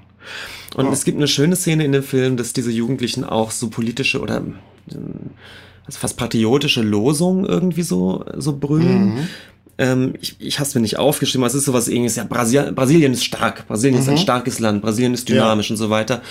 Und die tun das schon mit einem großen Stolz. Also es ist, glaube ich, nicht ironisch, sondern ich glaube, es ist tatsächlich dieses Aufstampfen mit dem Fuß, dass wir eben auch zu Brasilien gehören. Ja. Ne? Diese queeren Jugendlichen, die da ihre Kultur pflegen und ihre Identität auch zeigen. Mhm. Auch die sind Brasilien. Mhm. Ja, ich glaube, das ist, das ist das Statement. Ähm, das ist irgendwie ganz schön. Und was ich gut fand, ist, der Film kommt komplett ohne Kommentare auf. Es gibt natürlich keine Erklärung. Es mhm. sind schnelle Schritte. Man sieht wirklich immer nur diese, diese Probensituationen und diese Performances mit dieser Musik. Mhm. Was, glaube ich, auch dieses Kommentarlose, es gibt keine Interviews oder sowas, hat, glaube ich, zwei Funktionen. Das eine ist klar nochmal die Installation oder die Videoarbeit nochmal als, als Kunst zu definieren, eben nicht als Dokumentarfilm. Das ist kein Dokumentarfilm, sondern es ist durch diese Art der Schnitte und so weiter, geht es eher in eine Art ähm, eben einer Kunstvideoarbeit, die fast eher wie ein Musikvideo funktioniert und weniger wie eine Dokumentation. Diese beiden Personen, die äh, Barbara Wagner und der Benjamin de Burka, sind welche Funktion haben die denn jetzt? Das weißt du auch nicht, ob die das. Das sind die Regisseure. Die Regisseure, ja. Ja. Hm. Die Künst, Künstlerinnen und Künstler. Genau, ja, aber sie treten ja jetzt nicht so als Künstler so in den Vordergrund. Schon auch eher als Doku etwas Dokumentarisches oder man weiß es nicht. Weil es scheint ja doch so ein bisschen, sieht ein bisschen so nach Grassroot-Bewegung aus. So. Also ich. Ähm, Vielleicht sind die ja auch, kommen die ja auch aus, aus dieser. Ich habe mich nicht tief rein, reingelesen, ja. Äh, ob die aus dieser Community kommen. Auf jeden Fall haben sie, haben sie eben diese Community bewusst besucht, mhm. anscheinend mit denen gesprochen, die ja auch zu, zu mh, dann davon überzeugt, da auch mitzumachen. Ja. Und aber natürlich nehmen die sich als Künstler dann arg zurück. Allerdings, wie gesagt, es ist schon auch äh, interessant geschnitten. Ja. So, die, ähm, und so weiter. Also da, das ist schon sehr montiert, das ja. Ganze. Und, aber es ergibt sich weder eine Erzählung, noch ist es eben wirklich dokumentarisch im Sinne von, man erklärt es jetzt, man erzählt, wo das herkommt, man erzählt was, man erzählt was so. zu diesen Künstlerinnen und ja. Künstlern, die man da sieht, man erzählt, wo die Musik herkommt mhm. oder so. Es wird auf der Ebene nichts erklärt, sondern man muss sich das dann schon so ein bisschen erschließen, was da eigentlich gerade passiert.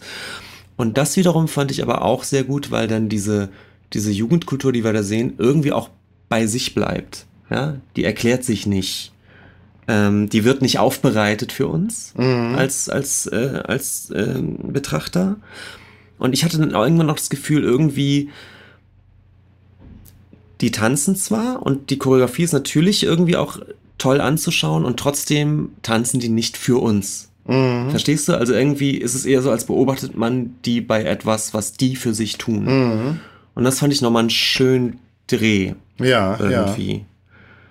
Ja. Okay. Ähm, und äh, dieses, mh, mm, diese Art, die eigene Identität darzustellen und auch zu zeigen, äh, das ist etwas, was wir jetzt, ähm, was wir beim nächsten, äh, bei dem nächsten Kunstwerk, was ich vorstelle, auch nochmal sehen. Und das ist nämlich der äh, Pavillon von Peru gewesen. Mhm. Ähm, und äh, ich zeig dir mal ein Foto. Ja. Das ist irgendwie ganz lustig. Und du beschreibst mal das Foto, Markus. Ja, das ist gut. Dann haben unsere HörerInnen auch was davon. Dann haben die Hörerinnen was davon. Und du hast was davon, weil du dich jetzt mal hier in dieses Kunstwerk einschauen musst.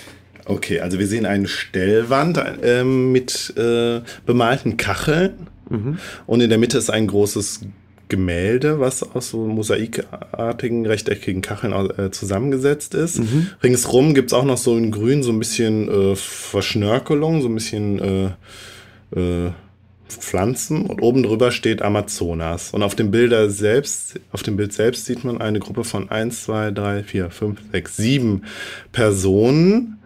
Ähm, mit, mit, mit wenig angezogen und ja, die, die posieren so. Also links haben wir irgendwie so. Man kann auch nicht das jetzt nicht klar sagen, das sind jetzt Männer oder Frauen so, würde ich mal sagen. Am ehesten wird man also sagen Drags oder so. Ja, so ein bisschen. So also manche haben anscheinend Brüste. Ganz links äh, posiert die Person, ja, so ein bisschen, ich sag jetzt mal ein schlimmes Wort, als Indianerhäuptling um die Assoziation irgendwie klar zu haben. Auf da liegt jemand auf dem Boden, hält so ein Pott in die Höhe. Hinten steht auch, vielleicht ist es eine Frau, man weiß es nicht. Und posiert so mit dem, mit so einem Krug am Hintern.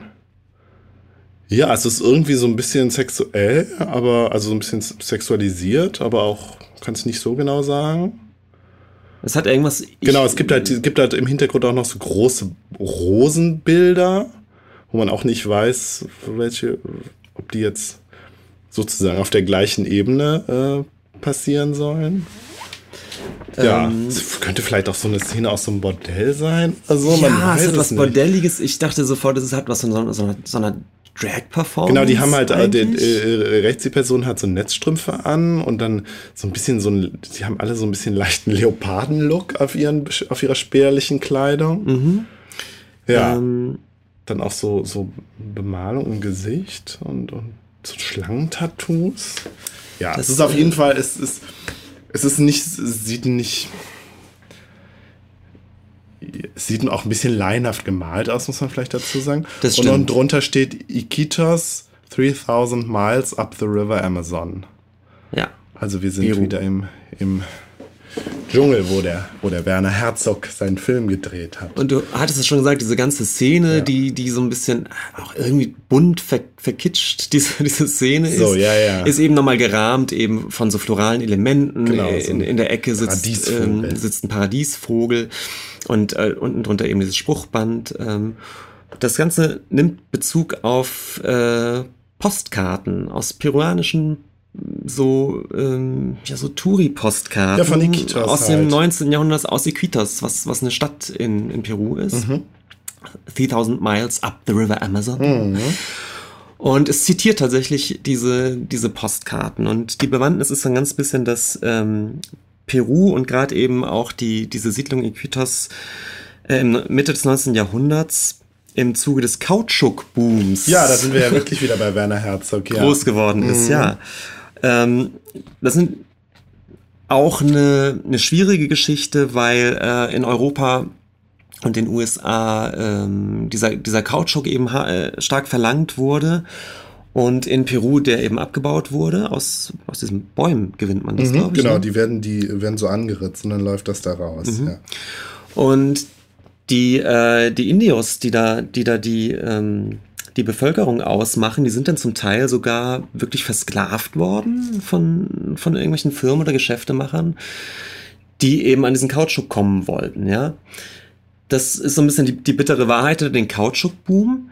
In Europa wiederum wurde natürlich dieses Bild von, von dieser Amazonasregion, wo dieser Kautschuk herkommt, natürlich durch solche Postkarten total verklärt und romantisiert, ja. Wo die Indoors eben poesieren als, ähm, jetzt dicke Anführungsstriche, als äh, romantische Wilde, die da diesen Kautschuk anbauen, ne, mhm. ne, in diesen, in diesen, äh, in diesen Kostümen, ja. die man natürlich ganz aufregend fand, ne. Ich find's geil, wir sind total bei Herzog. Ich habe gerade mal gegoogelt, äh, in Fitzcarraldo, ne, dieser, dieser Film, der im Dschungel spielt, da, da, da der, also Fitzcarraldo wollte anscheinend auch wirklich in der Kitos, in Kitos sein Opernhaus bauen. Ach, witzig. Ja, ja, genau. Okay. Und es geht ja auch um den Kautschuk. Ne, da sehen, sehen wir auch so ein, wir sahen jetzt auf einem Bild, was du angeklickt hast, auch so ein, so ein Amazonas-Dampfer, ja. Ja, und bei, bei Herzog, bei Fitzcarraldo war ja auch immer die Frage, inwieweit er selbst, äh, der Regisseur selber, diesem Mythos oder diesem, äh, diesem, ähm, äh, dem dem Ganzen noch so ein bisschen aufsitzt, ja, inwieweit er selber auch äh, koloniale, koloniale rassistische Strukturen reproduziert, indem er äh, die eine äh, äh, ansässige Bevölkerung halt für sich arbeiten lässt und so, mhm. ja, auf jeden Fall. Mhm. Ja, erzähl mal weiter, entschuldige. Bitte. Genau, also diese indigenen Völker sind dann auch arg äh, romantisiert worden und, und verkitscht worden und Wilde, haben letztendlich auch den Blick verklärt natürlich auf die, auf auf diese ähm, letztendlich Ausbeutung der indigenen Völker, mhm. die zum Teil als Sklaven diesen Kautschuk da abgebaut haben. Und ähm, äh, Christian Bandayan, der, der Künstler, nimmt eben diese Postkartenmotive und ähm, was ich ganz interessant war, der, der ownt die so ein bisschen, in denen er eben da aber diese, diese Transsexuellen oder, oder Drags einbaut.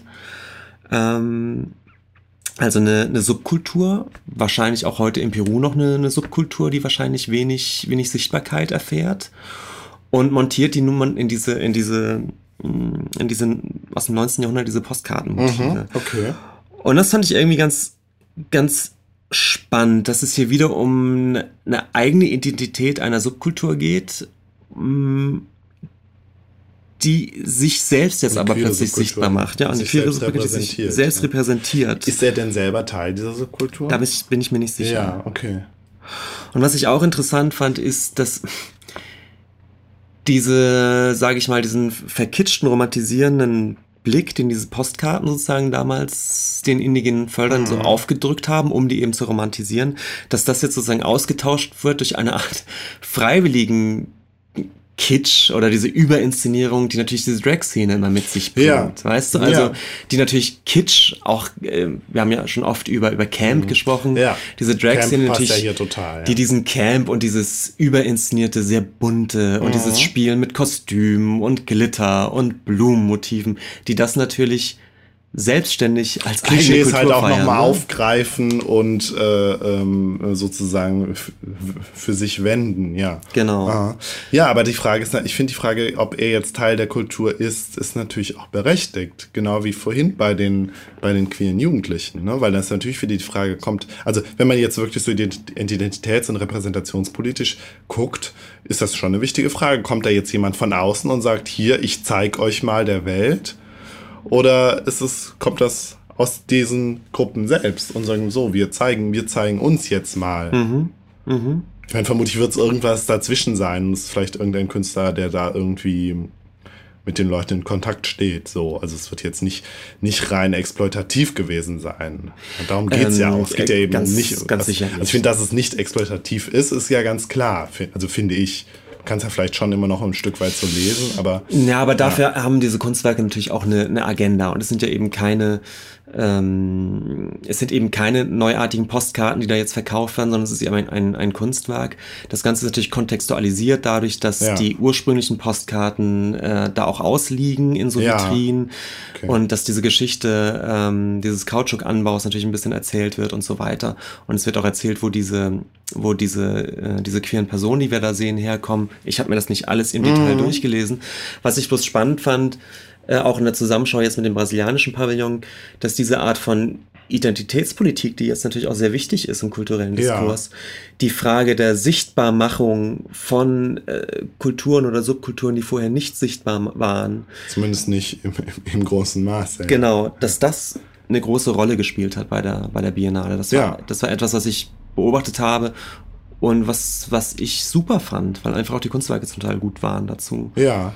ja. Und was, was glaube ich, ein Thema ist in der Kunstwelt. Auf jeden generell. Fall, ja, ja. Und natürlich dann eben auch in, in der Biennale.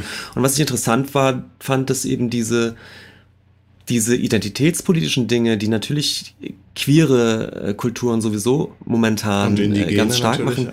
Genau, dass das eben vermischt wird mit eben so einem geschichtlichen Aspekt von, von indigenen Völkern und sowas. Also dass Peru cool, natürlich ja, als Land so eine Vergangenheit hat. Ja und da eine Geschichte zu erzählen hat und das mischt mit, ähm, mit jetzt aktueller Identitätspolitik, die jetzt noch ähm, queere, ähm, queere oh. Personen jetzt noch mit strugglen, weißt du? Ja. Das ja, fand ich spannend. Man denkt, dass so ein Herzog noch dann wirklich ganz klar diesen alten kolonialrassistischen Blick repräsentiert hat. Also es wird mir jetzt immer klarer, so mhm, mh. ein Stück weit. Auch wenn er es jetzt nicht bewusst dargelegt hat, war er in diesem Diskurs noch drin. Ja, und hier mhm. sehen wir aber halt, was, was Neues sozusagen für unseren westlichen Blick.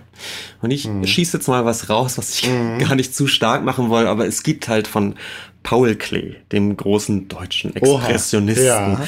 gibt es diesen wunderschönen, zu Tode zitierten Satz, Kunst gibt nicht das Sichtbare wieder, äh, sondern sie macht sichtbar.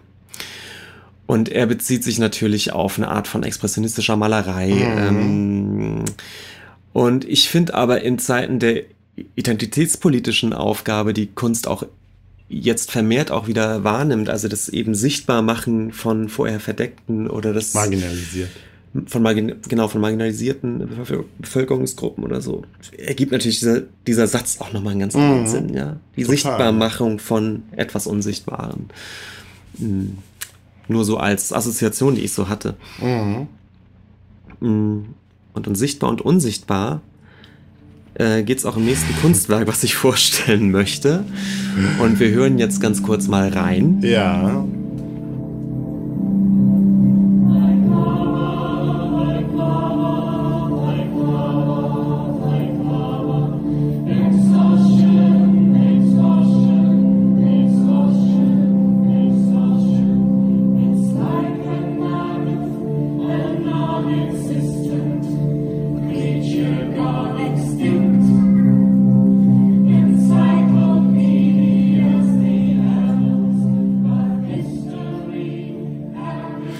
Wir hören jetzt gerade die, ähm, den Beitrag von Litauen.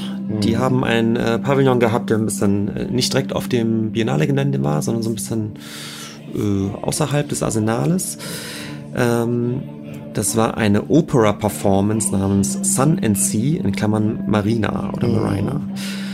Und ähm, man kommt in diesen Pavillon rein und steht dann äh, oben auf so einer Art Empore als, äh, als Betrachter und guckt runter auf einen Raum, der mit Strandsand äh, bedeckt ist. Und auf diesem Strandsand sind eben verschiedene Protagonisten, die, die aussehen. Badegäste. Die Badegäste, die ja. aussehen wie so normale Strandbesucher. So also in Badehose und Bikini auf, auf ihren Handtüchern. Ja. Es sind insgesamt äh, 13 Personen. Äh, auch Kinder dabei, es gibt einen kleinen Hund dabei. Ja, Männer, Frauen jedweden Alters.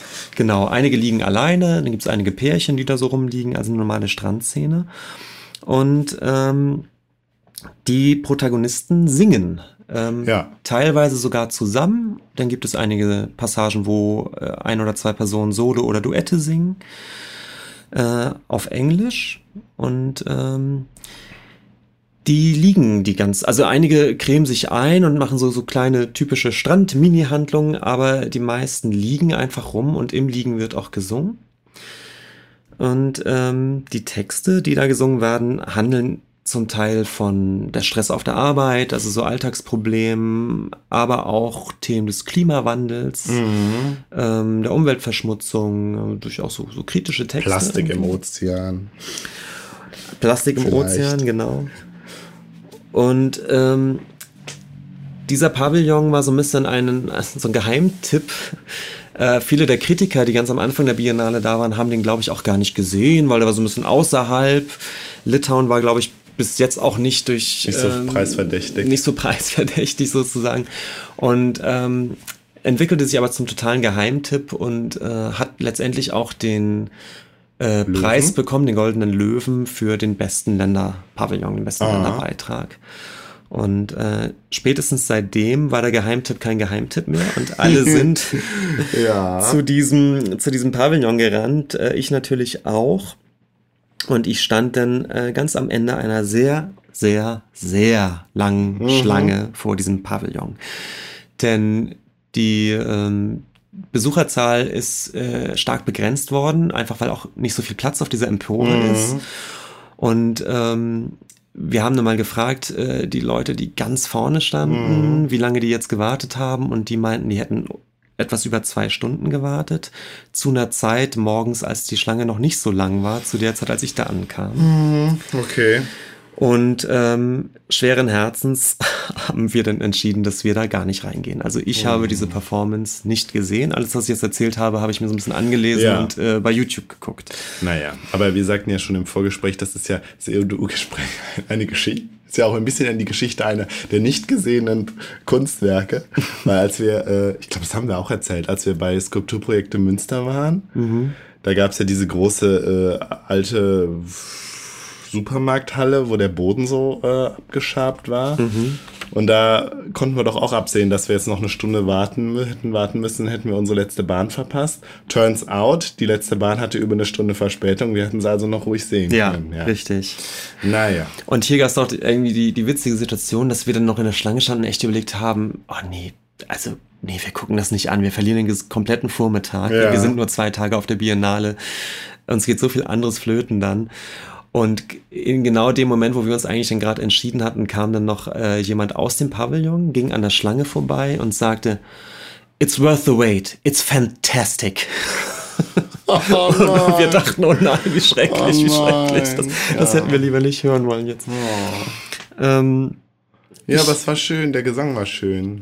Ich fand aber dann auf, auf, so einer Metaebene, muss ich sagen, ähm, fand ich es auch irgendwie schön, weil eben doch nicht alles selbstverständlich sichtbar ist. Ne? Man ist dann eben bei so einer, eben mal auch mal auf einer Ausstellung, wo man irgendein Werk nicht sehen kann. Und ich fand dann irgendwie auch äh, in Zeiten von so einer selbstverständlichen und auch geforderten Verfügbarkeit immer von Kultur, und durch das Internet. Und jedes Album muss sofort äh, im Internet verfügbar sein. Und äh, ja, jeder Film muss sofort gestreamt geht, werden dass können. du dabei sein musst. Ne? Genau. Und das hat der, glaube ich, bei der, bei der äh, Anne Imhoff auch gesagt. Das kriegt man eigentlich nur mit, wenn man dabei ist.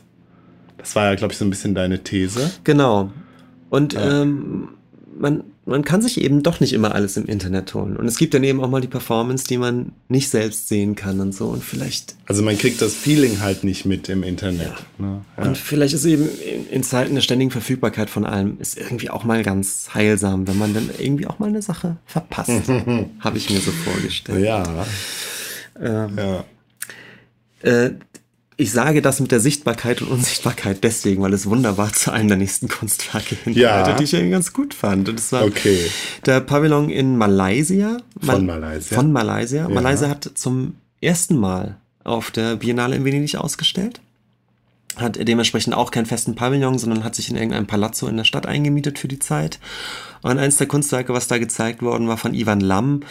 Lam Mhm. One Inch hieß es. Mhm. Und das waren 19, ähm, 19 Monitore einfach, also im Prinzip Fernsehmonitore, die auf, äh, auf Augenniveau des Betrachters installiert waren in einem kleinen dunklen Raum. Äh, und auf diesen ähm, auf diesen Monitoren liefen als Loop ein Kompendium von malaysianischen Spielfilmen von den 60ern bis heute. Und der Kniff war allerdings, dass die Monitore mit, mit der Monitorseite, mit der Sichtseite an die Wand montiert waren. Mhm. Und zwar vom, im Abstand von einem Inch. Ja, das heißt, ah, du ja. konntest sehen, dass da was läuft, dass sich da was bewegt, dass was flimmert. Du konntest den Ton hören, dieser 19 parallel geschalteten Monitore aber du konntest eigentlich nicht sehen, was eigentlich ja. zu sehen sein sollte. Also die Kunst verweigert sich da auch so ein ganz bisschen dem Betrachter. Und ja. das fand ich dann fand ich irgendwie gut. Ich fand's ja. gut. Ich fand's irgendwie dann auch lustig, arschcool, obwohl, dass ich dachte, ja, obwohl es natürlich äh, auch sehr plump ist irgendwie. Es ist, äh, ja. Ich glaube, es ist ehrlich gesagt nicht das mm, das tollste Kunstwerk da auf der mhm. Biennale. Aber ich fand den Kniff irgendwie witzig und was ich auch mochte, ist eben, dass es eine gewisse Coolness hat, dass äh, Malaysia zum allerersten Mal auf der Biennale ist. Mhm. Und man muss sagen, dass, dass viele Länder häufig auch den Biennale-Beitrag schon auch dazu nutzen, das Land irgendwie vorzustellen. Es ja. ist manchmal ein bisschen ermüdend. Es gibt, es gibt viele ähm, Staaten, die am Wasser liegen und dann muss das Kunstwerk was mit Wasser zu tun haben, weil das Land ja so viel mit dem Wasser zu tun hat. Und man fühlt sich dann so ein bisschen wie, wie auf der Expo manchmal, mhm. weißt du, wo, sie, wo, wo die Länder wirklich das Gefühl haben, sie müssten jetzt das Land repräsentieren ja. durch das Kunstwerk. Das ist manchmal auch ein bisschen plump.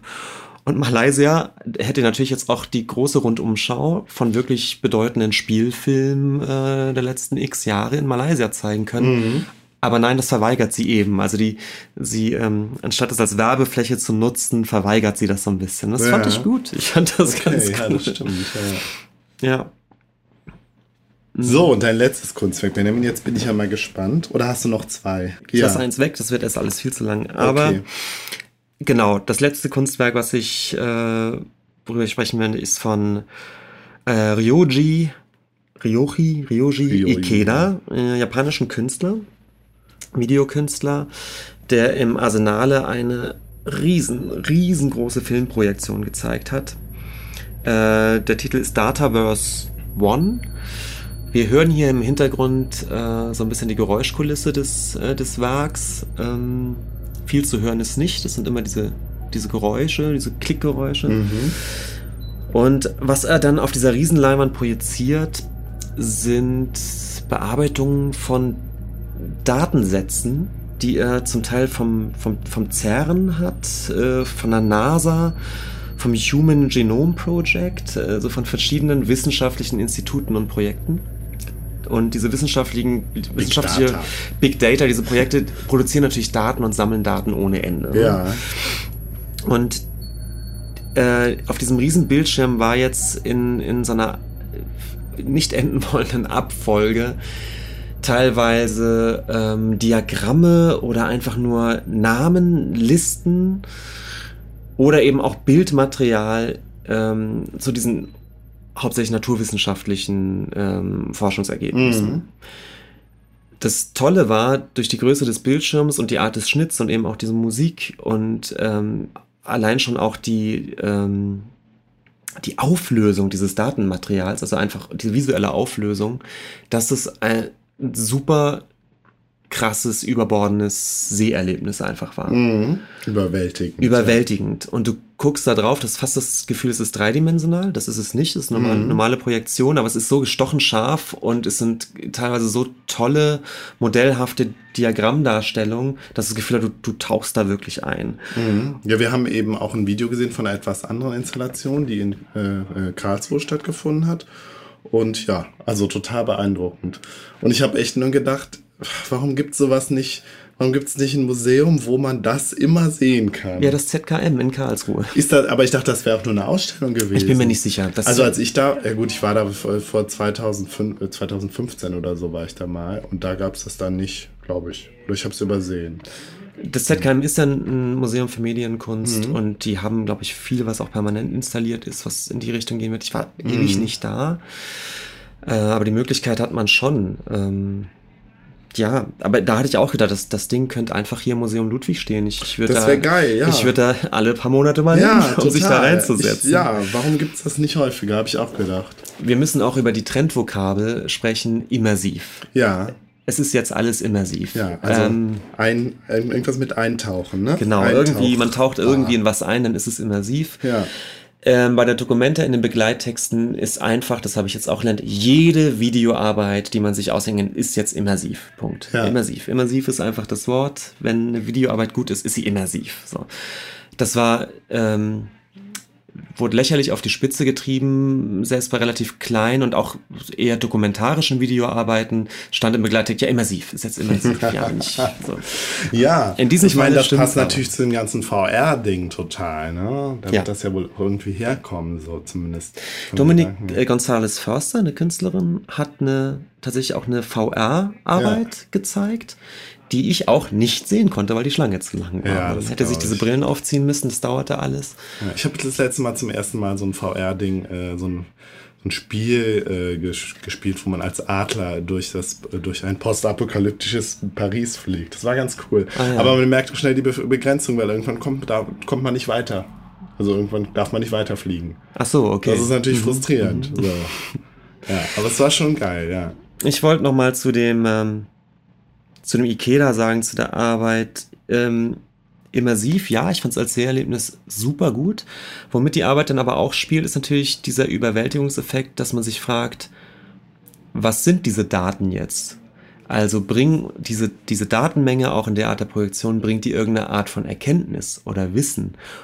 Und das tut sie natürlich so nicht. Ja, es sind erstmal nur Daten. Und diese Daten sind. Ja, es ist eine Ästhetisierung von Daten, ne? Genau. Und zu zeigen, die sind halt so groß, ja, dass du sie halt irgendwie als etwas Überwältigendes darstellen kannst. Ja. Und sonst erscheinen Daten ja als abstrakt und als, ja, vage irgendwie. Ja. Aber ich fand das spannend, nochmal vor Augen zu, zu, geführt zu bekommen, dass eben Daten an sich erstmal keinen keinen großen Informationsgewinn haben oder zumindest schon mal auch gar keinen Wissensgewinn das oder Erkenntnisgewinn. Ja. Ähm, ja. Und dann gab es auch Daten, die er da gezeigt hat, wo ich dachte, ja, braucht man das? Er hat nämlich Mondkrater. Ja? Es gibt 300.000 ja. Mondkrater. Ich weiß nicht, wie viele von denen benannt sind, aber Bestimmt sehr, alle. sehr, sehr viele. Vielleicht inzwischen sogar alle. alle benannt, Und ich dachte im Stillen, warum eigentlich? Warum muss man jeden der 300.000 Mondkrater naja, vermessen aber das, ist doch, das ist doch, glaube ich, ein ganz, ganz urtümlicher wissenschaftlicher Drang, erstmal Sachen zu kartografieren. Ja, Kann total. Und gerade beim Mondkrater, ich habe es vorhin gegoogelt, weil ich rausfinden wollte, wie viel Prozent dieser Mondkrater wirklich benannt sind oder ob es inzwischen alle sind. Ich habe es nicht rausgefunden. Was ich aber gesehen habe, ist, dass gerade Mondkrater also mit der Erfindung des Teleskops war eine der ersten Sachen, die der Mensch anscheinend gemacht hat, war Mondkater zu kartografieren. Ja, natürlich. Das ist doch irre, oder? Ja, Fand ich super. Ich aber ich finde das total verständlich. Klar, das, das ist ja die ja. Entdeckung. Und heute haben wir 2019 und ich gucke auf eine riesengroße Leinwand, wo der Mond erscheint, wo dann eingeblendet werden diese Mondkraternamen und ich, ich finde es super. Das, das war so doch jetzt vor ein paar Jahren erst, als sie den Pluto äh, erstmals richtig kartografiert haben. Da ging es doch auch um die Benennung und da haben sie sich daraus der Science Fiction bedient. Mit der Benennung der, der, ja. der, der, der Krater und der Krater und äh, Formation, Strukturen, da. ja. Ah. Naja, spannend. Ja, das war mein kurzer Rundumschlag um die Dokument, äh, Dokumenta sage ich schon, Biennale. Biennale. Es gab natürlich auch viel, was ich äh, nicht so gut fand. Ähm, man soll mal vorsichtig sein, auf Künstler zu bashen, aber es gibt so ein paar Sachen, wo ich, es gibt so Kunst, mit der ich immer noch nicht klarkomme. Ich glaube, ich habe das schon mal gesagt. Diesmal war es auch wieder Michael E. Smith, von dem ich schon mal eine Ausstellung gesehen habe. Ja, so wer ist das nochmal, dieser Name? Sagt mir was. Amerikanischer Künstler, mm, der einerseits ganz, zum Teil ganz schöne, kleinere, ja. fast surreale Objekte macht, die ich sehr mag.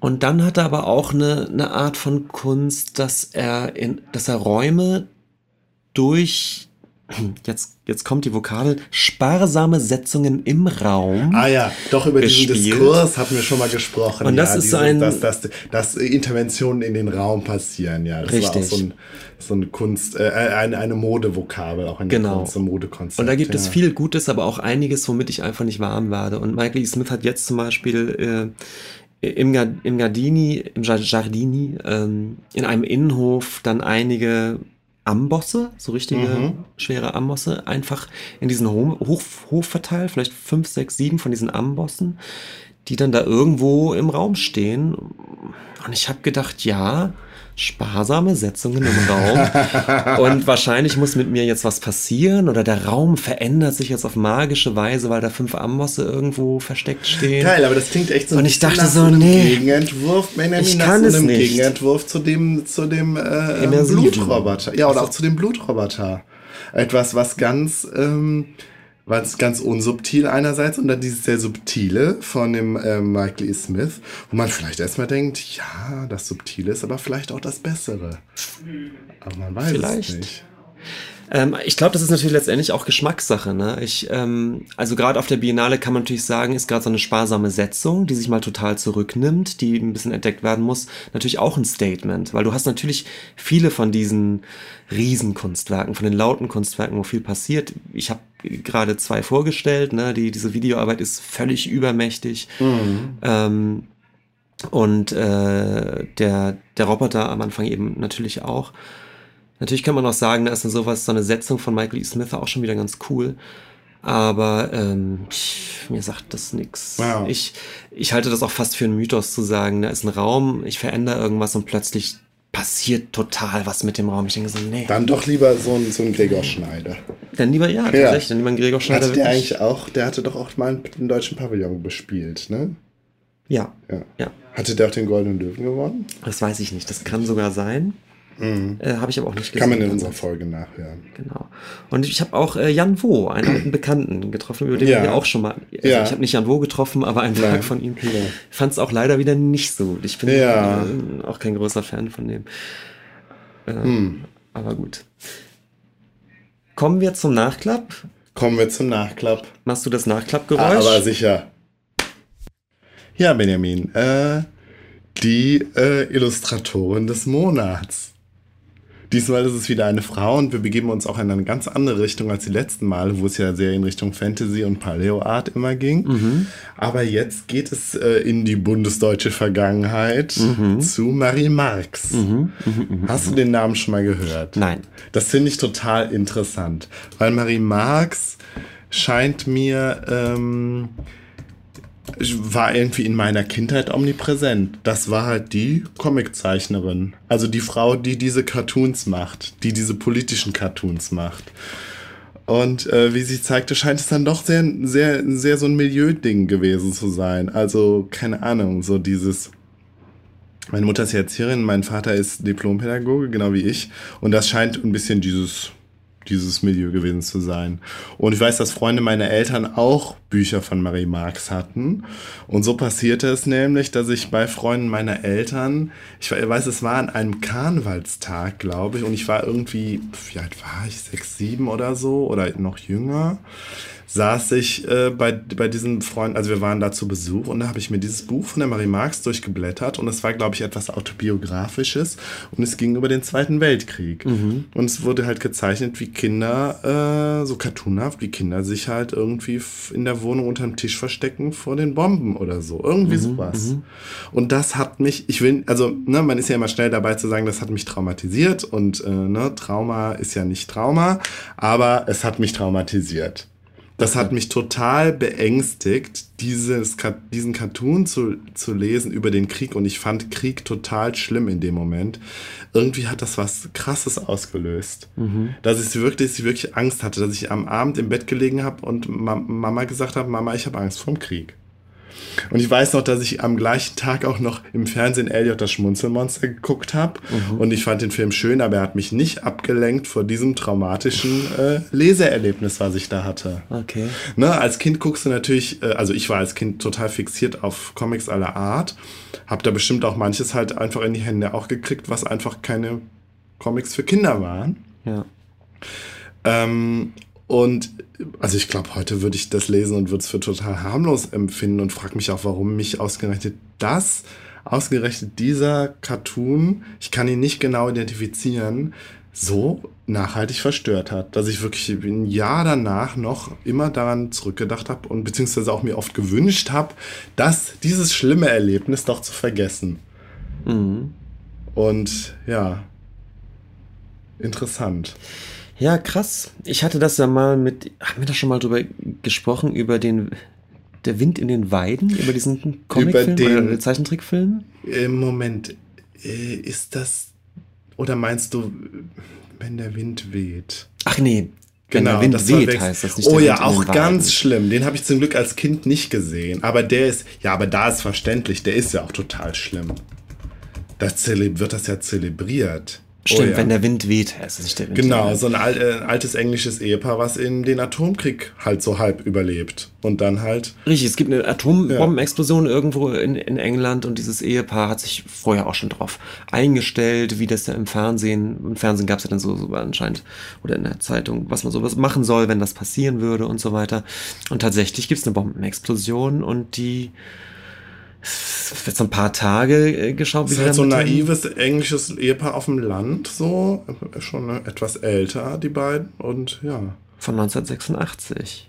Und dann versuchen die irgendwie klarzukommen, aber natürlich macht sich die Strahlenkrankheit auch bemerkbar. Und ich glaube, die sterben dann auch, oder? Ich weiß es gar Ich nicht. krieg's nicht mehr zusammen, aber das habe ich tatsächlich auch. Und das lief, das lief irgendwann im Fernsehen. Und ich habe gedacht, das ist das mit Zeichentrick und habe mir das angeguckt. Ja. Und das war super harter Tobak. Und wie du, wie du das auch gerade beschreibst, man, begreift ja auch nicht alles daran, aber es war schon sehr schrecklich.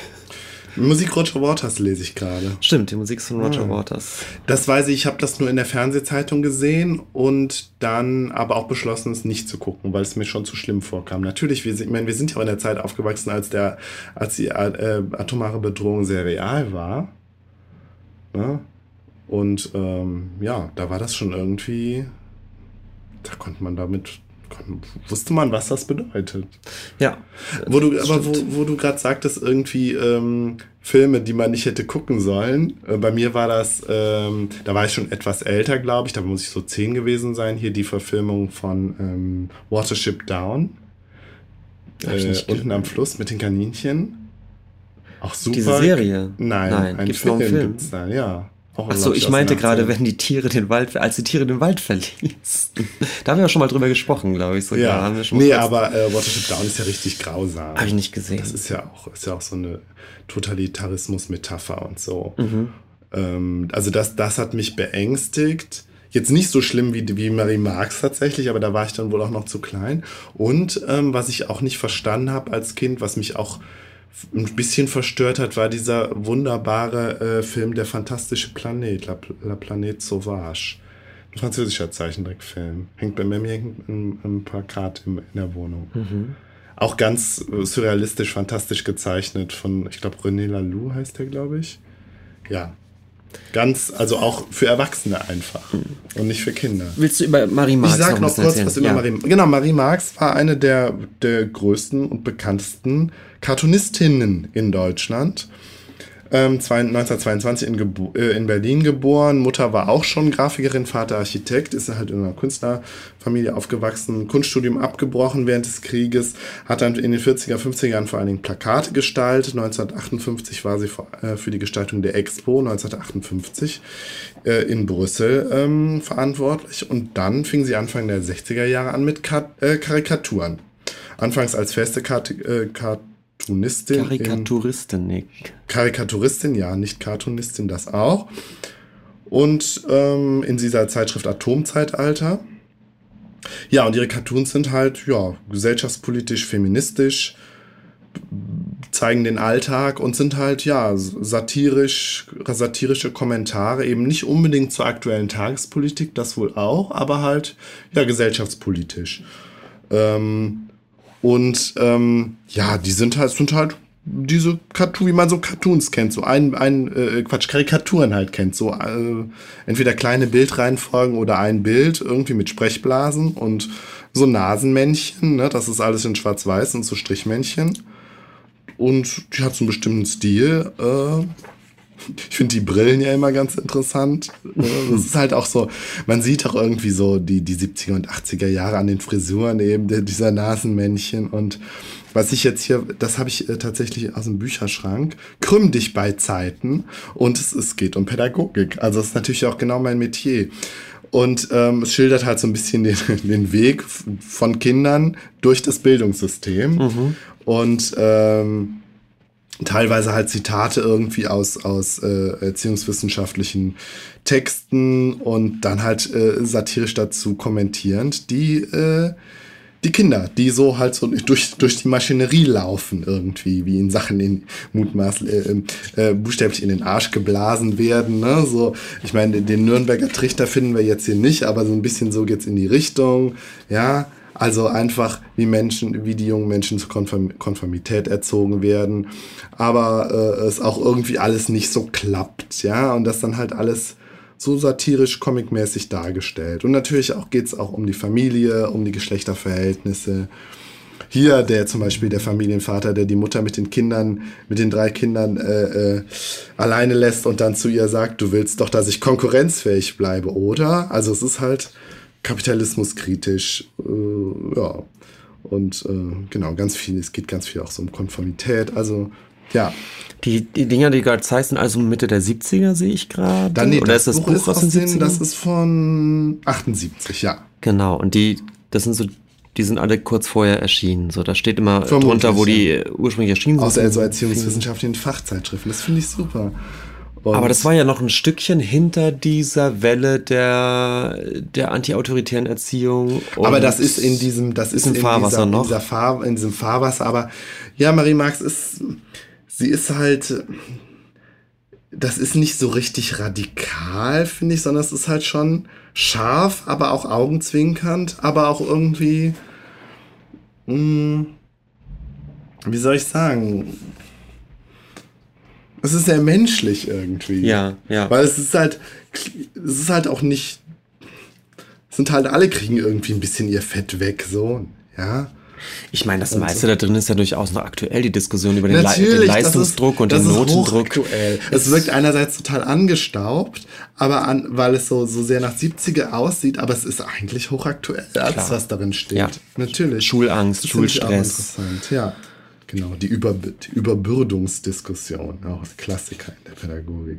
Und was ich auch interessant finde, dass der, dass der Druck ja ähm, oft nicht ganz konkret nur vom Lehrer ausgeht, sondern von dieser diffusen Zukunftsangst. Genau, und Wenn genau du jetzt nichts lernst, dann landest du später auf der und wir Straße. Wir haben ja auch immer diese, ne, von oben wird nach unten getreten, so ganz klassisch. Mhm. Aber halt, es wird auch so ein bisschen so ein bisschen aufgelöst dann immer. Und wir haben Menschen, die sich im, Kinder, die sich in Zahlen verwandeln, weil sie Angst vor Mathe haben.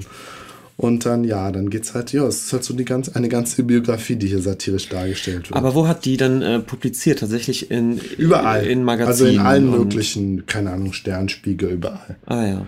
Und äh, ja, sie hat so tatsächlich Vorbilder aus Frankreich, vor allen Dingen sagten mir alle gar nichts. Jean Bosque, Chaval, Jean-Marie Reiser. Franz Franzosen. Äh, sagt mir nichts. Und sie selber ist aber Vorbild unter anderem hier für die Franziska Becker, die äh, in, der, in der Emma ja publiziert, die ja mhm. letztens auch nochmal so kritisiert wurde für ihre ähm, mutmaßlich rassistischen Darstellungen. Habe ich, hab ich mich jetzt nicht näher mit befasst. Ja, aber ich finde also, äh, ich finde es interessant, dass du der nicht begegnet bist, während ich das Gefühl hatte, die, das ist die Zeichnerin. Also als Kind hatte ich das Gefühl, das ist die Zeichnerin. Meine Eltern haben die auch nicht so wirklich angepriesen. Da hatte ich auch eher das Gefühl, man hat halt das, man hat halt ein Buch von der Marie Marx. Nee, sagt mir nichts. Ja, dann ist es wirklich so ein, so ein Pädagogending. Ich kann mir auch vorstellen, dass es bei allen Lehrern in äh, damals, äh, bei, zumindest bei allen äh, links angehauchten Lehrern, da hat, hatte man Marie Marx zu Hause. Mhm. Ja, also ne, erstmal mein Kindheitstrauma und dann aber jetzt eine späte Begegnung wieder. Ich habe das Buch jetzt nicht intensiv gelesen, sondern nur mal durchgeblättert, aber ich habe gedacht, boah, das ist total aktuell. Und wenn ich jetzt selber zum Beispiel äh, an der Schule für ErzieherInnen wäre, habe ich gedacht, ja, ich würde so ein Buch mit denen durchgehen und die Karikaturen besprechen und ja, diskutieren. Ja, ja. ja, da kannst du ein ganzes, ein halbes, ein halbes Studium mitfüllen, mhm. um die Diskurse aufzuwärmen. So, das war meine Illustratorin des Monats. Jetzt muss ich mich nochmal räuspern.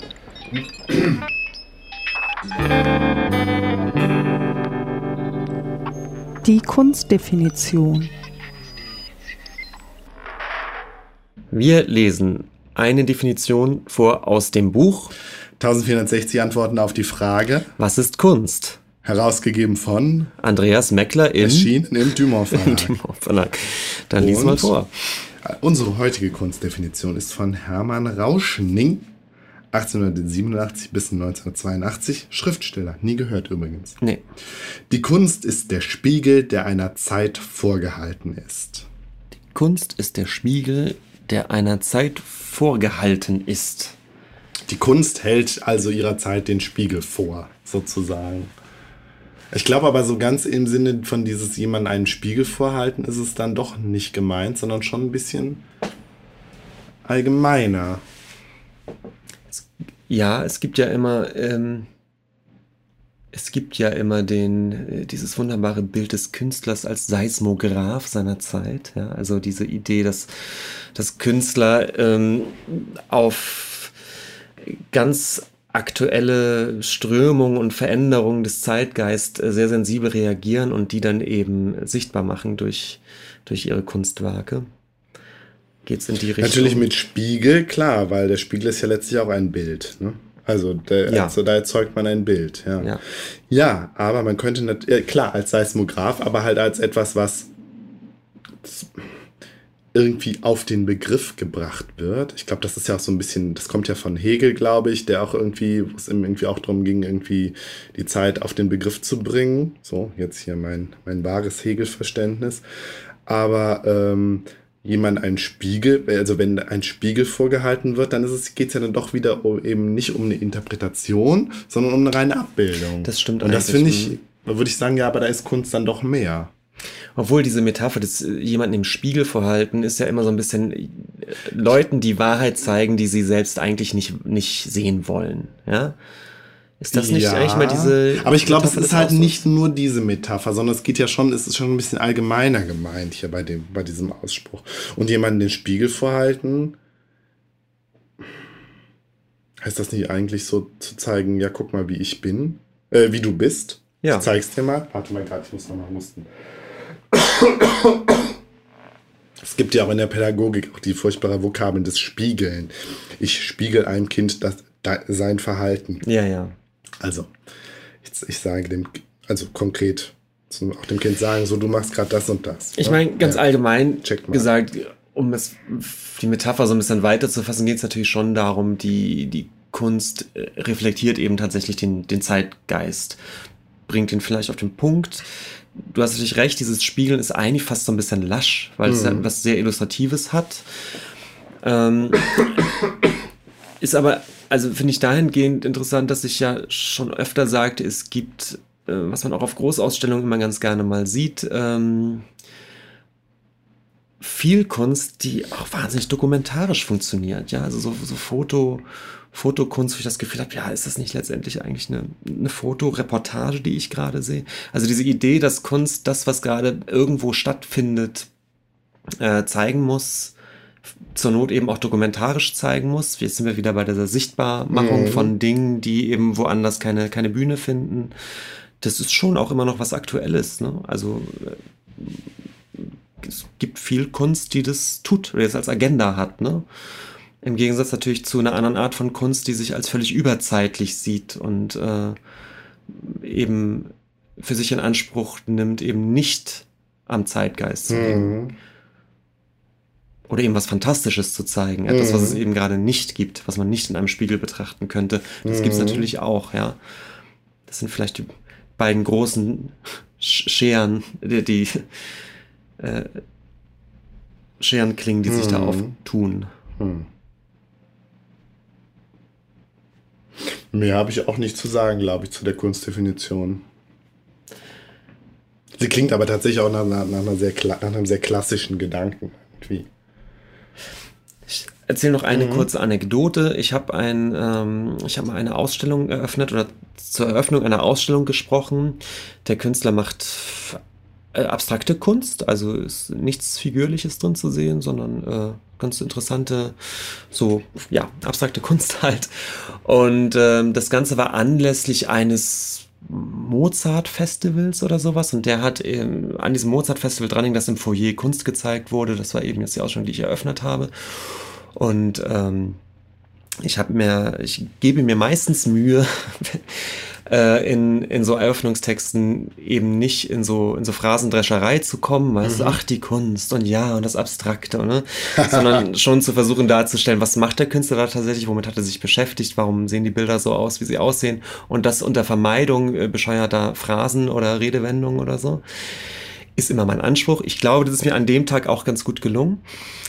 Und ähm, hat aber nicht gerechnet mit äh, einem Repräsentanten dieses Mozart-Festivals, ja. also reinpresche, sagte, oh, das war eine wunderbare Rede. Ich möchte aber auch noch kurz was zu den Bildern sagen. Ich bin kein kein großer Kunsthistoriker, aber das eine möchte ich doch loswerden. Und dann kam der Satz der Sätze, Mozart hält mit seiner Kunst dem Menschen den Spiegel vor. Ja. Und ich denke, das tun diese Bilder auch. Oh Vielen Dank. Ja. Ich dachte, meine Güte. Und naja, ja, Benjamin, ja. Du als, du als Kunsthistoriker von deinem hohen Ross. Ja, aber ich dachte, es gibt ja auch so Phrasen, die sind, ja. die passen dann. Aber ich dachte, ich, ich habe auf diese abstrakten Bilder gesehen, weißt du, wo ich dachte, das, das reflektiert jetzt irgendwas von. Ah, schwierig, schwierig. Mm. Das fällt mir zu diesem Satz dem Spiegel vorhalten ein. Seitdem ist diese Phrase bei mir ganz verbrannt. Verbrannt. Ja. verbrannt. Mm. Ja. Okay, ja, ähm, wir sind durch, oder? Ja, ich wollte, äh, ich hatte eben beim Nachklapp noch vergessen, ich wollte äh, nur noch sagen, dass ich heute darauf aufmerksam wurde, dass es eine Verfilmung von Deutschstunde gibt. Deutschstunde, Deutschstunde, Deutschstunde Siegfried Lenz. ja, nein, Siegfried, Siegfried Lenz, Deutschstunde, Deutschstunde Roman. Roman. Ja, haben wir ja auch drüber gesprochen. Jetzt habe ich die Seite verschlagen, wo ich aufgeschrieben habe, in welcher Folge das war. Und äh, wer spielt eine Nebenrolle, Benjamin? Ulrich Nöthen spielt eine Hauptrolle. Und wer spielt eine Nebenrolle? Louis Hoffmann. Louis Hoffmann. Ja. Achso, über den Super Twink. Ja. Ja. Gut. Das nur als, wir haben den Film nicht gesehen, ich weiß auch gar nicht, ob er schon rauskommt, aber du meintest ja, er soll gar nicht so gut sein. Ich ne? habe zwei Kritiken gelesen, die beide schlecht waren. Einmal in der Monopol und einmal im Spiegel. Und beide meinten, naja, der Stoff, den hätte man ja durchaus sehr akt aktuell fassen können irgendwie. Aber das Angebot schlägt das Drehbuch anscheinend aus irgendwie. Ja, und jetzt gerade, wo der Nolde ja als, als Supernazi enttarnt wird. Wer hat der Emil Nolde? Der Nolde. Ja. Aber es geht ja nicht um nicht wirklich um den Nolde selbst, oder? Es gibt doch nur so ein, der ist doch nur so angelehnt an den Nolde. Er ist angelehnt an den Nolde, richtig. Und ja, über Emil Nolde sprechen wir jetzt nicht. Das nee. Fass machen wir jetzt Nein, nicht. Nein, auf gar keinen Fall. So. Okay, Feierabend. bis zum nächsten Mal. Tschüss. Tschüss.